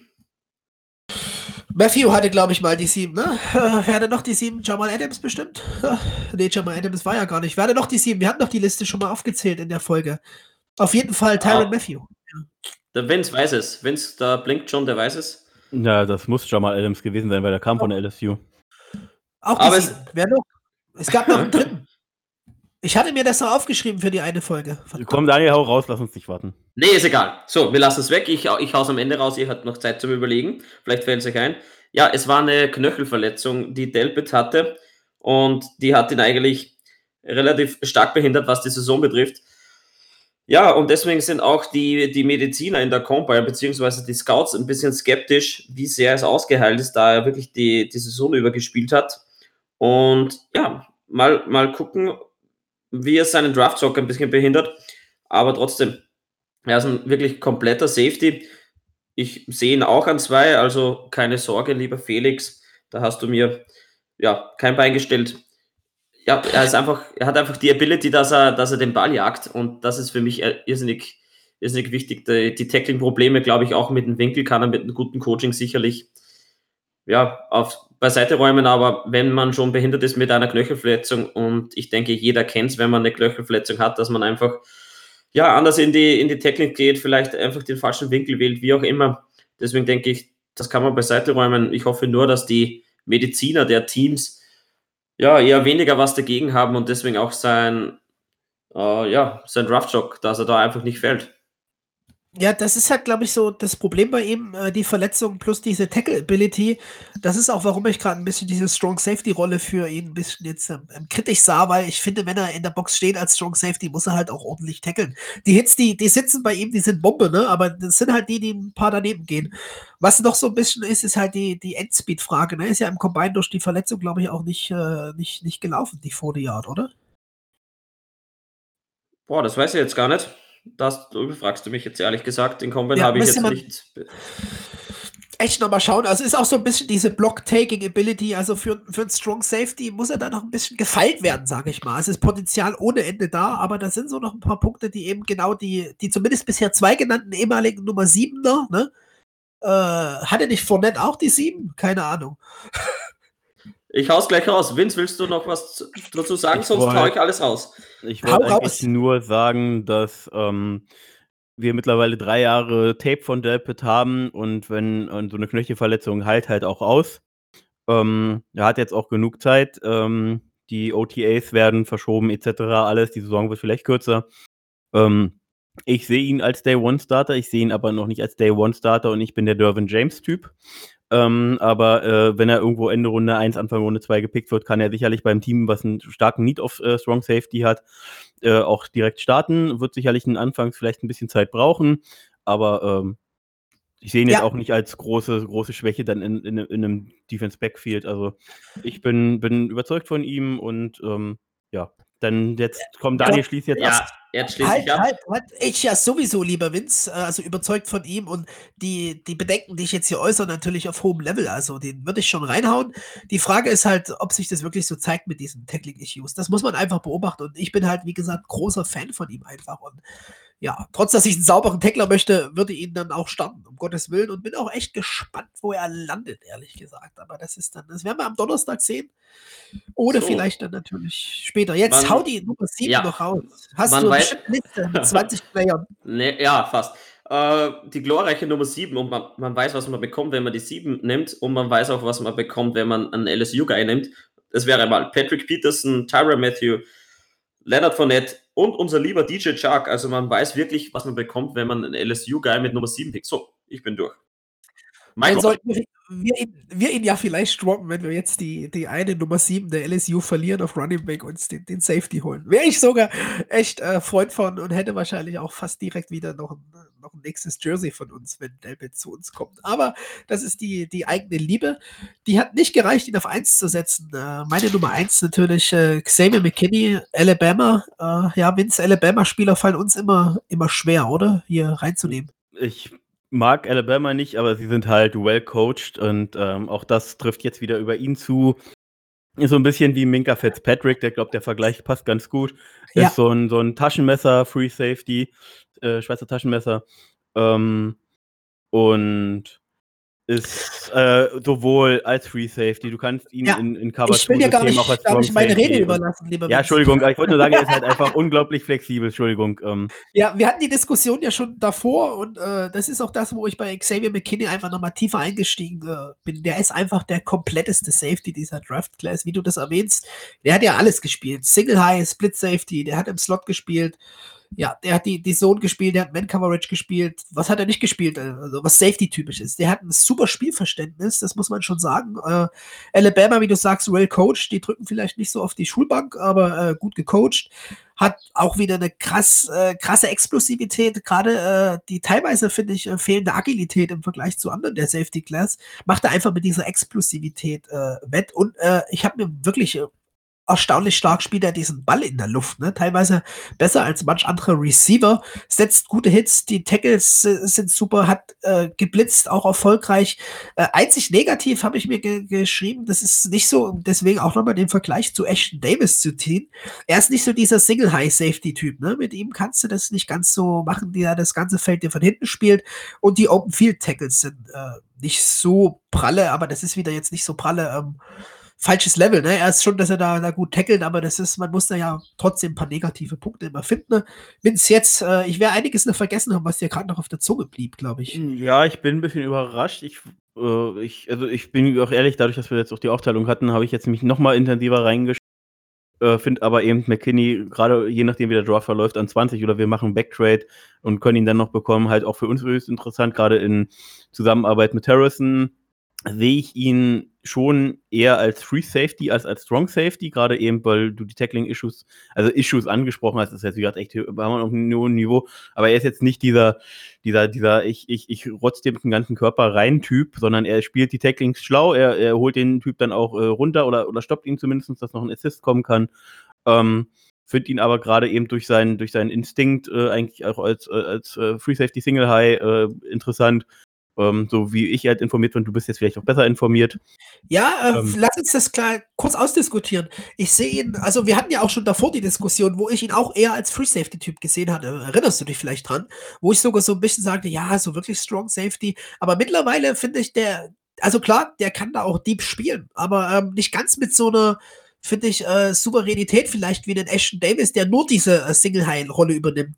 Und gerade bei McKinney, der eine wirklich äh, gute Waffe auch als Blitzer ist und eben auch in, in der Slot spielt und auf teilweise Linebacker-Positions dort gestanden hat, finde ich, würdest du ihm diese Qualität, wenn du ihn in diese klassische Free-Safety-Rolle setzt, äh, wirklich nehmen. Und das ist eigentlich vielleicht äh, ganz spannend dann. Äh, ja, also man muss so dazu sagen, dass auch wenige Teams, auch jetzt wir, äh, als wir noch Gibson und Harrison, beziehungsweise, um, Gott, Namen heute um die Uhrzeit.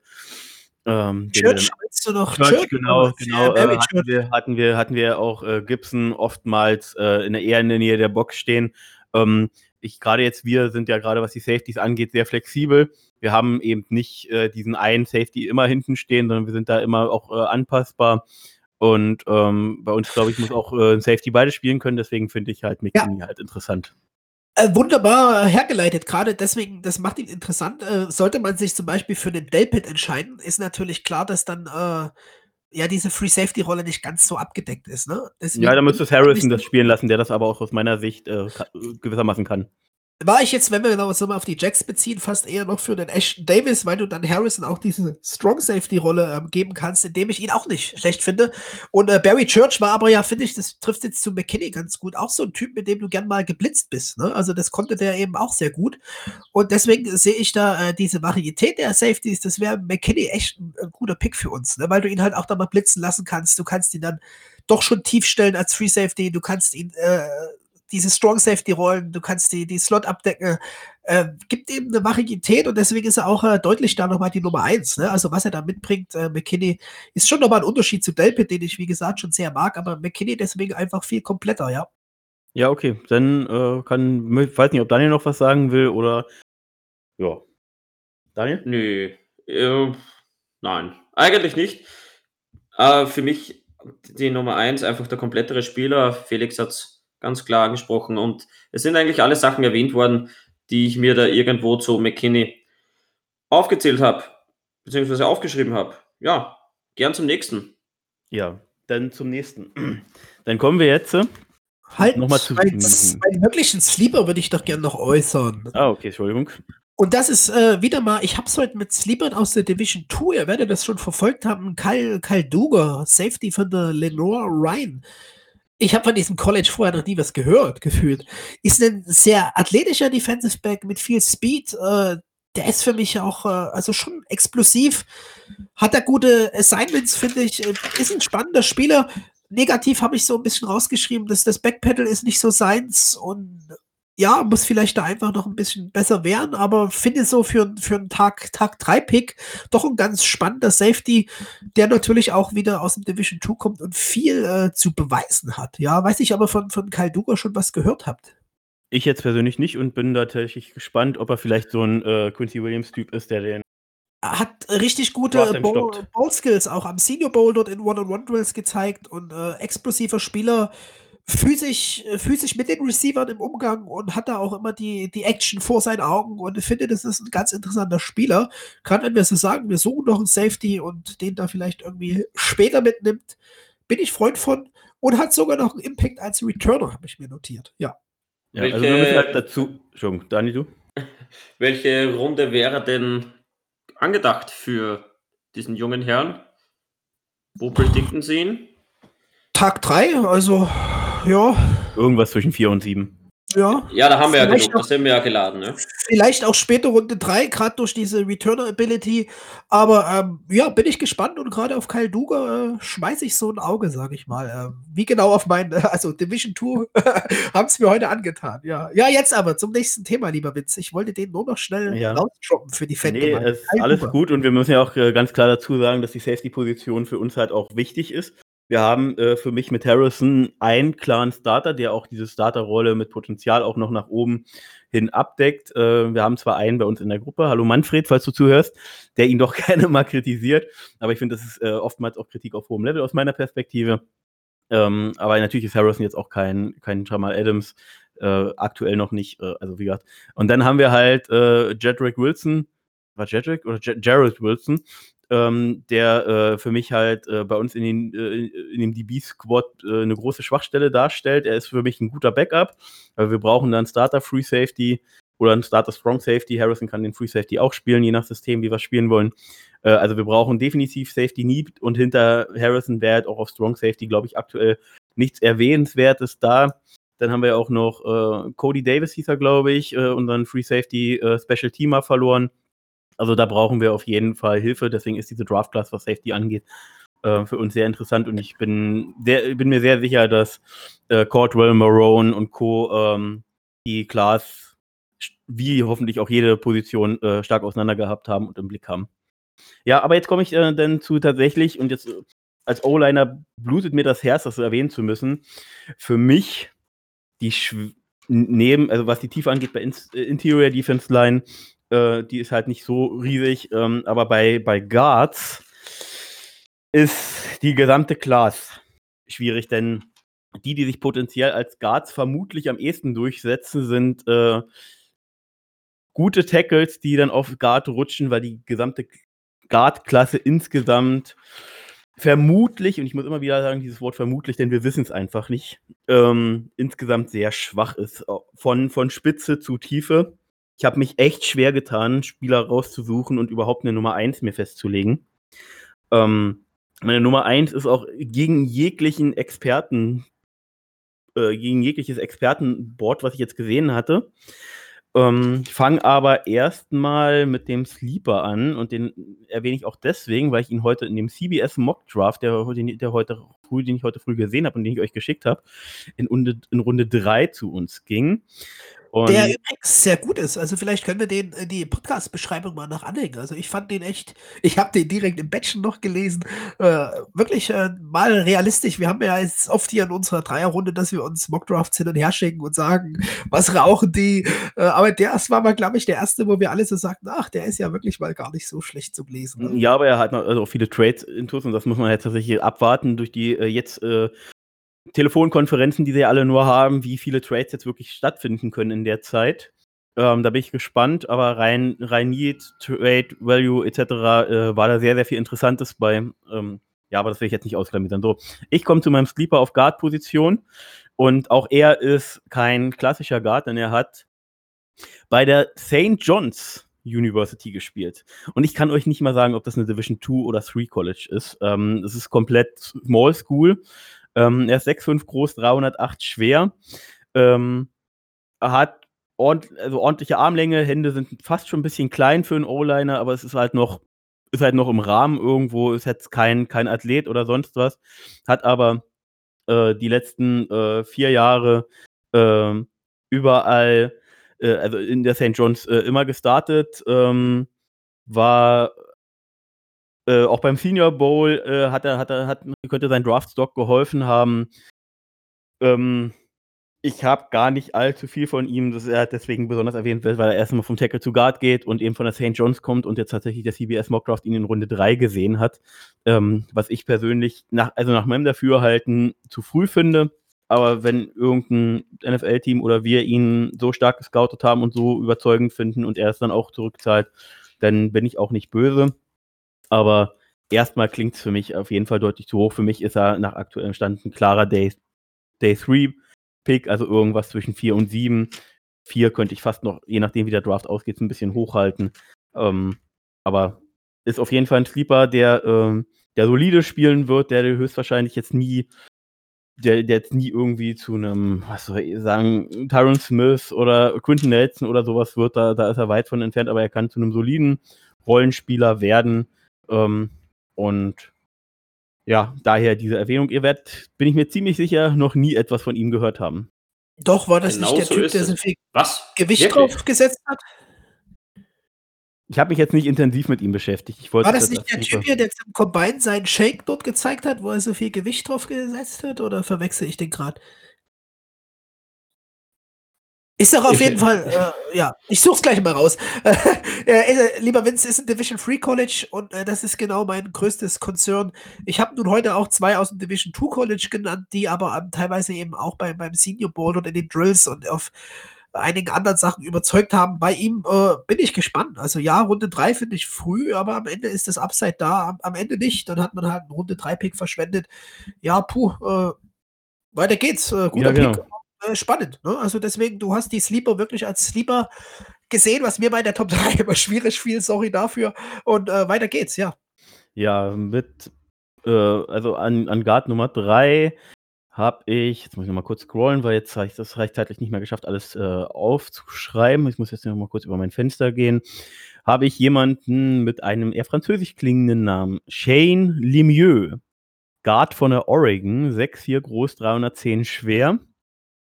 Äh, ist eine 5-1-1 gelaufen, also ordentlich. Jetzt halt nicht überathletisch, aber ordentlich für seine Größe. Ähm, was zu ihm zu sagen ist, dass er eben äh, 38 Straight Starts, also 38 Spiele in Folge gestartet ist über seine College-Zeit bei der Oregon. Ähm, ich hätte ihn auch gerne an Platz 1 gesehen, habe aber einfach zwei Projects, wo ich ein besseres Gefühl habe, äh, höher gerankt. Äh, man könnte ihn auch problemlos als Nummer 1 Guard hinstellen. Er ist äh, Balance, Blocker, produktiv in, in, beiden, in beiden Phasen, Run und Pass-Block. Ähm, aber eben gerade was so die Athletik angeht, ähm, wird er sich auf NFL-Niveau vielleicht ein bisschen schwer tun, ist aber, ähm, es, es, wird zu ihm gesagt, am Point of Attack ist er ein Real Fighter, also ein echter Kämpfer, ähm, lässt sich da nicht un unterkriegen und es wurde auch über ihn gesagt. Ähm, in einem der Expertentexte, die ich jetzt hier auch gerade vor mir habe, äh, dieses Zitat, hier ist as mean as a snake, also er ist richtig fies, er ist jetzt nicht so ein, so ein lieber Kerl, oh, ich block mal irgendjemand weg, sondern er ist halt auch mal wirklich, wirklich fies, jetzt nicht unfair, aber er ist halt so, er, er nutzt halt alles aus, was er hat und ähm, könnte dadurch vielleicht für uns auch interessant sein. Hat jemand ihn von euch auf dem Schirm? Mag jemand was zu ihm sagen?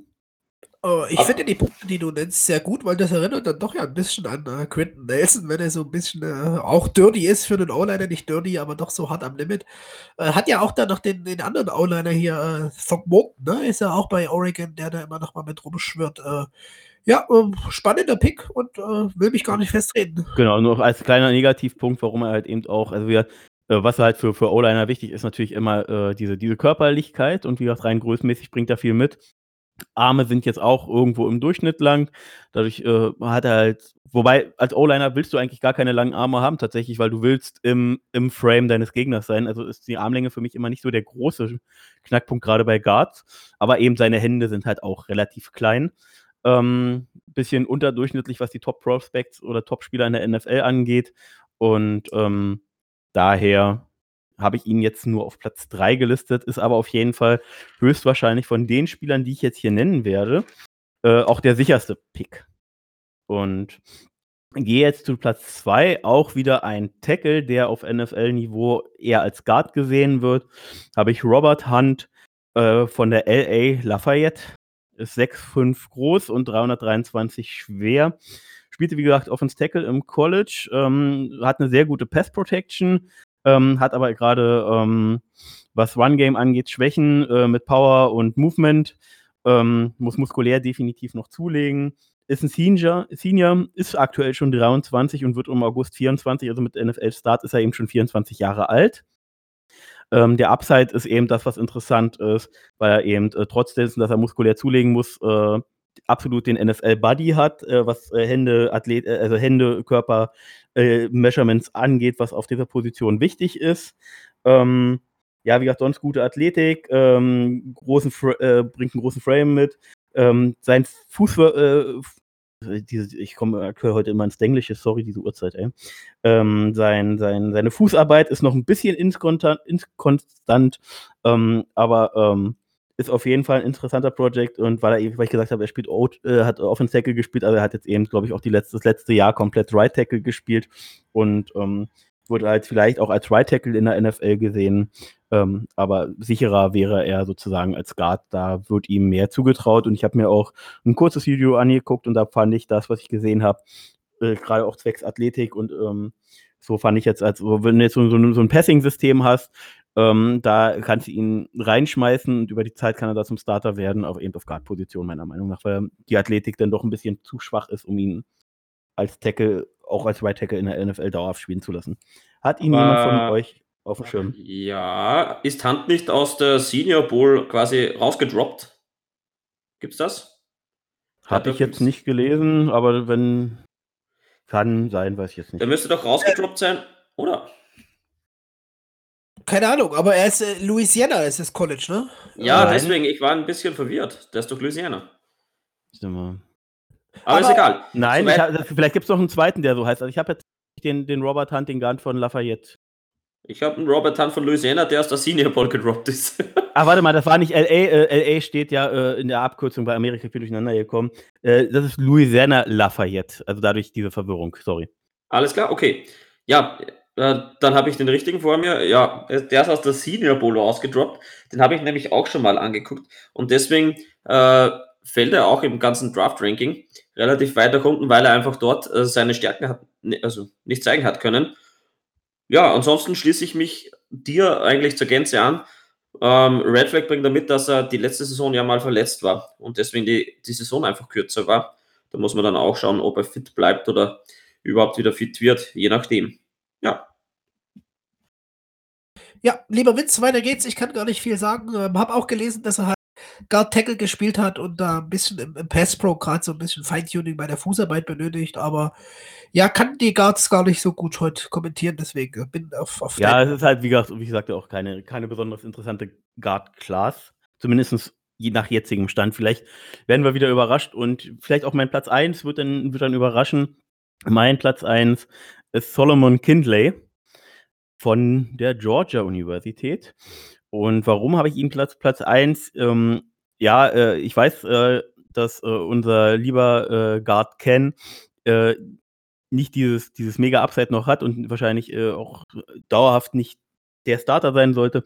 Aber Solomon Kindley erinnert mich all rein von den Maßen. Ist es genau das, wie Ken aus dem College kam. 6'3 groß, 337 Pounds. Ähm, ist äh, einfach ein bulliger Typ äh, oder wie, wie äh, Patrick Gesum immer sagt, kleines, dralles Ding.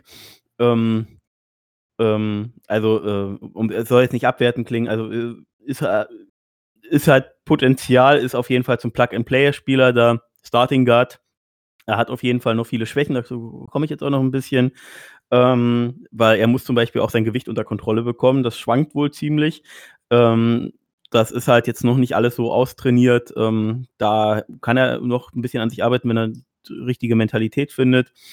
Wird auch nur pro, äh, projected äh, Runde 3 bis 4. Ich finde halt, ich fand halt sein Tape höchst interessant und eben, dass er mit, bei Georgia eben jetzt ähm, zu, auch bei diesem Championship-Team bereits als, als äh, Junior dabei war, äh, ges äh, gespielt hat äh, und ich glaube teilweise auch gestartet ist.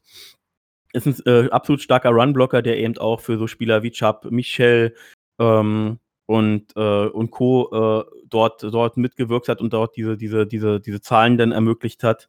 Ähm, wie gesagt, er erinnert mich eben an, an AJ Ken. Ähm, er hat ein bisschen Probleme eben aufgrund seiner äh, noch ein bisschen was halt körperlich alles nicht so ausgereift ist, wie, wie man es sich halt dauerhaft wünscht, hat er ein Problem mit Speedrushern, mit äh, äh, hier Defense Tackles im klassischen Sinne, Three Technique, Nose Tackles. Das kann er handeln. Äh, er bewegt die Spieler auch gut, ist ein guter Mover. Also er äh, pinnt sie nicht am, am Point of Attack fest, sondern er schiebt sie halt auch übers Feld. Hat ein breites Frame, also ist wirklich körperlich sehr breit gebaut. Es ist nicht nur, weil er dick ist, sondern eben, weil er auch äh, ein breites Kreuz mitbringt. Ähm, und ähm, ja, alles, was Leverage, Knie, Beinarbeit und so weiter anbetrifft, ist auf jeden Fall noch ein bisschen Verbesserungspotenzial da. Ähm, bringt er noch ein paar Schwächen mit, äh, lässt sich aber aus meiner Sicht mit, mit einem guten Coach aus, äh, ausbessern. Deswegen ist es jetzt für mich nicht das Problem. Ein Red Flag, und ja, ich habe einen Spieler auf 1 auf Guard, der für mich einen Red Flag hat, ist, dass er ins, äh, ins Blocking oftmals tatsächlich zuerst auch mit dem Kopf reingeht. Ähm, das, muss, das muss ihm dringend beigebracht werden. Ähm, dann ist es äh, erstmal nur äh, nicht nur für den Gegner, sondern auch für ihn persönlich höchst gefährlich. Äh, dann natürlich die, die Strafensystem dazu. Also da muss er definitiv noch an sich arbeiten, dass er das sein lässt.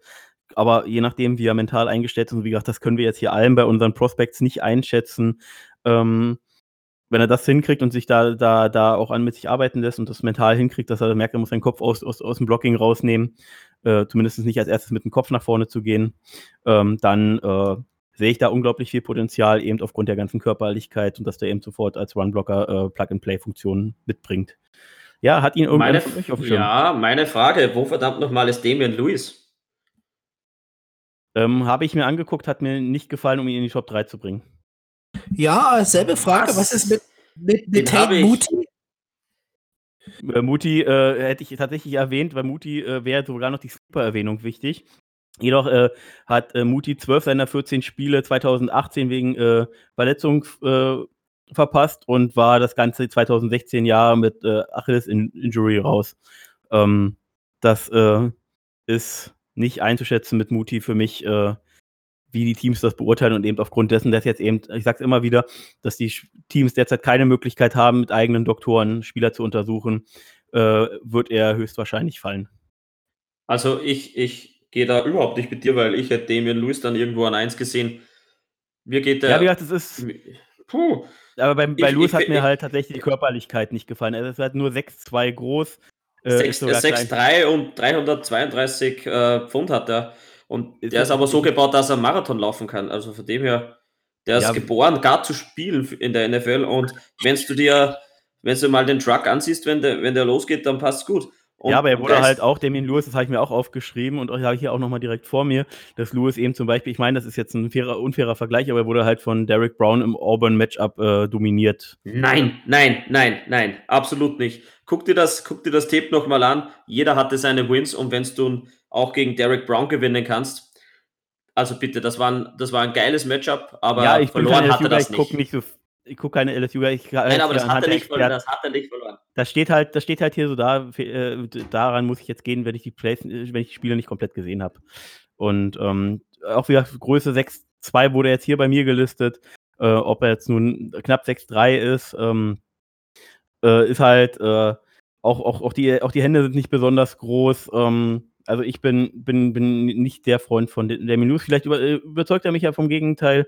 Ähm, ich werde ich werd nicht fluchen, wenn wir ihn irgendwo in Runde 4, ab Runde 4 uns ihn holen, aber ähm, ist halt nicht jetzt unter dem, was ich mir jetzt angeschaut habe, in meinen Top 3. Aber wie gesagt, da darf man doch unterschiedlicher Meinung sein. Und das ist doch schön, wenn ein bisschen Diskussion entsteht.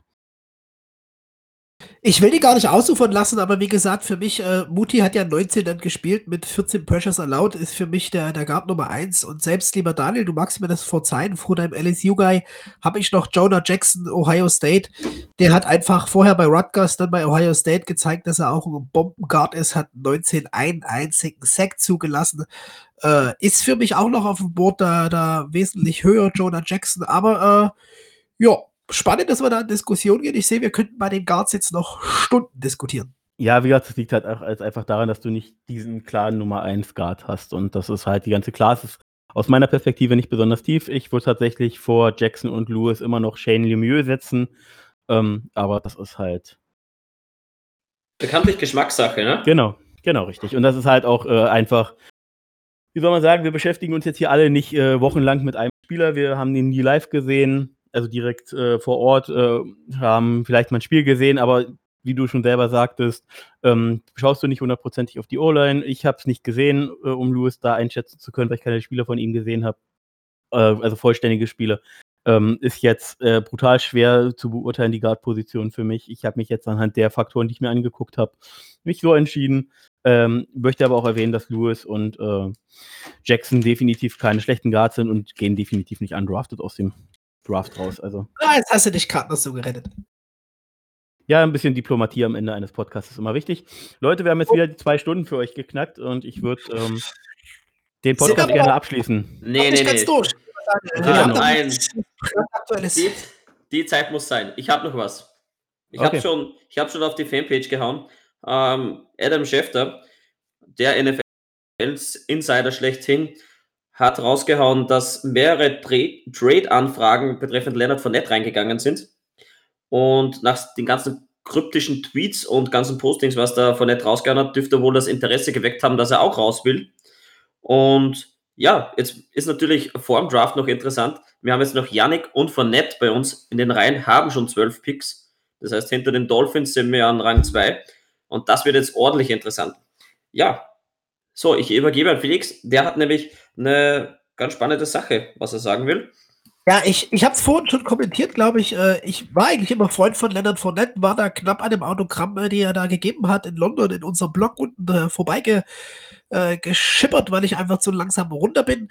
Und bin aber mittlerweile der Meinung, jetzt ist der beste Zeitpunkt, wie der, der Luca, glaube ich, das auch kommentiert hat, für den Draft von, äh, Draft sage ich schon, entschuldigt, Trade von Leonard Fournette. Wir kriegen den jetzt sauber aus, aus den Büchern, aus dem Team, können wahrscheinlich einen guten Value hier im, im, im, Draft nochmal erzeugen. Und äh, wir werden ihn nicht zu den Colts, die meiner Meinung nach auch ein Partner wären, die den wollen, äh, traden, weil die sind in der Division.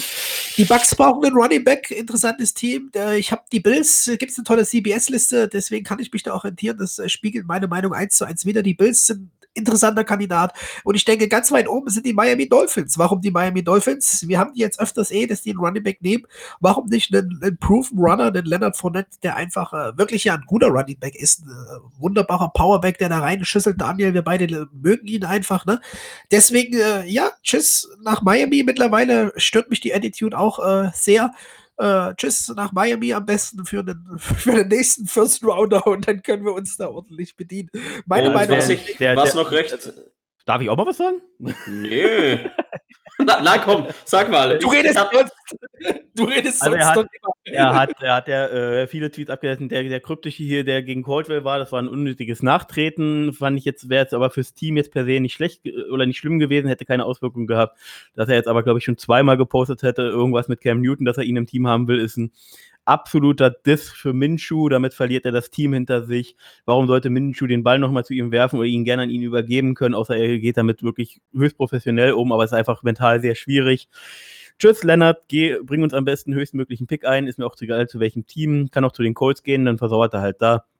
Ähm, äh, Hauptsache, wir bekommen einen guten Pick für ihn und dann können wir das Kapitel endlich abschließen und ihn als Bast äh, in der Draft-Geschichte für uns Jacks äh, einkategorieren. Ich habe die Schnauze voll. Bin genervter von ihm als von Yannick, weil da bei Yannick die Hintergründe noch ein bisschen mehr verstehen kann. Von Nett, nein, tschüss, geh, geh zu den Saints, dann bist du, in, äh, bist du wieder in Louisiana. Aber auf ihn nochmal Wiedersehen und wir holen uns dann mit Edwards Hilaire, Claire oder wie er heißt, Claire Hilaire, äh, Cam Akers, äh, Taylor oder wen auch immer, holen wir uns einen Running Back, der höchstwahrscheinlich produktiver ist. Und dann ja, du hast, du hast eine tolle Überleitung geschafft, nämlich Christoph hat gleich mal kommentiert. Und wenn man da jetzt mal Klartext redet, hat er gesagt, mit dem Cap-Hit, was, was von hat mit 4,16 Millionen an Salary Cap, machen wir doch auch noch was frei. Und mit Swift, Taylor, Dobbins und Hilaire Akers haben wir da genug im Draft, wo wir die adressieren können, Tag 1 beziehungsweise auch eventuell Tag 2. Und deswegen ja, Fournette wird dann wohl Geschichte sein, genauso wie unser lieber Yannick, der schon eine Zielflagge getweetet hat. Also vielleicht kommt es ja da bald schon mal zu einem Abschluss vorab. Also bei, bei Yannick wünsche ich mir tatsächlich, dass der Trade, um da nochmal, ich will jetzt gar nicht lange reden, aber ich wünsche mir einfach nur, dass der Trade vor, vor Donnerstag, also vor Start des Drafts bekannt ist, weil ich das Gefühl habe, wenn wir ihn erst irgendwann während des Drafts verschippern, dann geht sein Wert nach unten. Also ich hoffe, dass wir da äh, noch was ordentliches bekommen. Ich gar nicht so, weil ich glaube, man kann auch äh, äh, im, im, im, Draft den noch gut adressieren. Ich würde das gar nicht sagen, dass der Wert nach unten geht. Äh, finde auch äh, Fournette nicht unbedingt bast, aber äh, er spielt sich da einfach selber ins Abseits. Ne? Das ist einfach, äh, das passt einfach nicht. Ist kein Teamplayer. Äh, ich bin ja nun auch Freund von Cam Newton und ich kann ja verstehen, dass er da mit dem irgendwas macht, aber keine Ahnung, das ist halt, wie du schon sagst, wunderbarer Disrespect zu Minshu. Warum soll Minshu den Ball zu ihm werfen? Minshew wird es machen, weil es ein geiler Typ und ein Teamplayer ist. Und ich bin auch meiner Meinung, weg mit ihm. Äh, finde nicht nur, dass im Draft einiges ist, ist noch, da war Freeman ist noch auf den Free Agents. Ich habe jetzt gar nicht weitergeschaut, wer noch, äh, nur um so eine Personalie einfach mal in den Raum zu schmeißen, ohne drüber zu diskutieren. Einfach meiner Meinung nach ein Freeman sein und wenn es dann lieber wenn es vierte Runde Cam Akers ist, keine Ahnung. Ey, ey, ey Free Freeman und Akers, was Besseres kann mir doch als FSU-Guy gar nicht passieren. Freeman ja, ist auch von der FSU. Also, geil bin doch heute voll für dich, aber nur in Runde 4, denn in Runde 3 muss Moss her. wir kommen schon irgendwie auf einen gemeinsamen Draft, lieber Vince. Ich sehe schon das GM-Zeug, das macht Und für euch Zuhörer noch mal ganz kurz zum Abschluss. Wir planen für Donnerstag zu Freitagnacht was. Das werden wir dann auch noch verkünden. Das wollte ich jetzt nur noch mal droppen. Ja, da wäre ich gleich noch zugekommen. Also, wie gesagt, äh, wir sind uns einig. Äh, ich liebe eigentlich Fournette so von, von der Art zum Laufen, aber mich äh, pisst das auch an Ja, bitte holt da was Gutes raus. Wie gesagt, wenn das Number One Pick von den Dolphins wird, dann bin ich so happy, dass wir äh, da einen Number One Pick rausholen. Wenn es irgendein Number Two Pick, äh, Number Two sage ich schon, Round Two natürlich äh, wird wunderbar. Ich denke, das, das, äh, ich glaube, da ist wirklich was Wahres dran. Ich glaube auch, das kommt so und denke, wir sollten jetzt äh, damit das äh, ja, zum Ende kommen. Heute.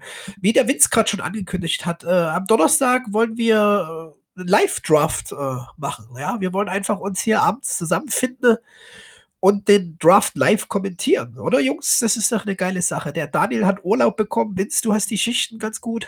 Ja, ich komme ich komm von der Spätschicht und gehe danach auch wieder in die Spätschicht. Also mit Schlaf wird da nicht viel halt werden nehmen die nächste Folge auf jeden Fall am Donnerstag auf. Derzeit sind wir hier richtig am, am Producen. Ich bin echt stolz auf uns. Und mach's jetzt einfach kurz, äh, sorry für den vielleicht komischen Sound. Meine Nase ist zu. Ich muss jetzt erstmal inhalieren gehen oder sowas oder an die Sonne. Und äh, war eine schöne Runde, Jungs. Ähm, hat einfach Spaß gemacht, auch diese Prospects für jede Position da rauszupicken. Man hat so seine Spiele, die man mag, die man auch gern bei den Jacks sieht. Äh, kommentiert einfach drunter, Jungs und Mädels da draußen, wen ihr gerne noch bei uns seht. In, vielleicht in welcher Runde und ein bisschen warum. Und äh, freuen uns auf Feedback. Schön, dass ihr wieder zwei Stunden mit uns durchgehalten habt. Daniel, Vince, vielen Dank an euch meine Lieblings-Podcast-Partner. Ich sage ciao und gebe den Ball direkt nach Österreich. Hab gehört, da muss der Grill angeheizt werden. Das ist eine gute ja, Idee. Äh, der Grill ist noch, ist noch so kalt wie gewisse Aktien im Draft, aber ich muss anheizen, denn die Rippchen müssen rauf und die dauern halt mal sechs Stunden. Deswegen, ich muss ich mich ranhalten, damit wir am Abend was zu essen haben. Ja, von mir ein Dankeschön fürs Durchhalten. Wieder mal, wir haben gesagt, wir machen einen kurzen Podcast, deswegen auch nur zwei Stunden. Das nur natürlich in Anführungszeichen. Also von mir einen schönen Tag, schönen Sonntag bis Donnerstagnacht. Ich freue mich schon auf den Draft mit euch. Ich habe mir extra freigenommen und bis dann. Lieber Vince, du bist dran. Ja, ich möchte mich auch schon bei jedem bedanken, der sich jetzt die kommenden zwei Folgen oder jetzt die zwei Folgen, die wir jetzt veröffentlichen, anhört mit jeweils zwei Stunden. Äh, Leute, Respekt, wenn ihr euch das anhört. Wir wollten einfach ein bisschen quatschen. Ich hoffe, es ist interessant für euch gewesen. Klasse! Weiß, uh, wir, wir, haben äh, einige äh, diskussionswürdige Sachen gehabt. Wir hatten Sachen, wo man gar nicht drüber reden musste. Ähm, also, Leute, ich mach's heute einfach mal klassisch auf Berlin und sag einfach nur Ciao.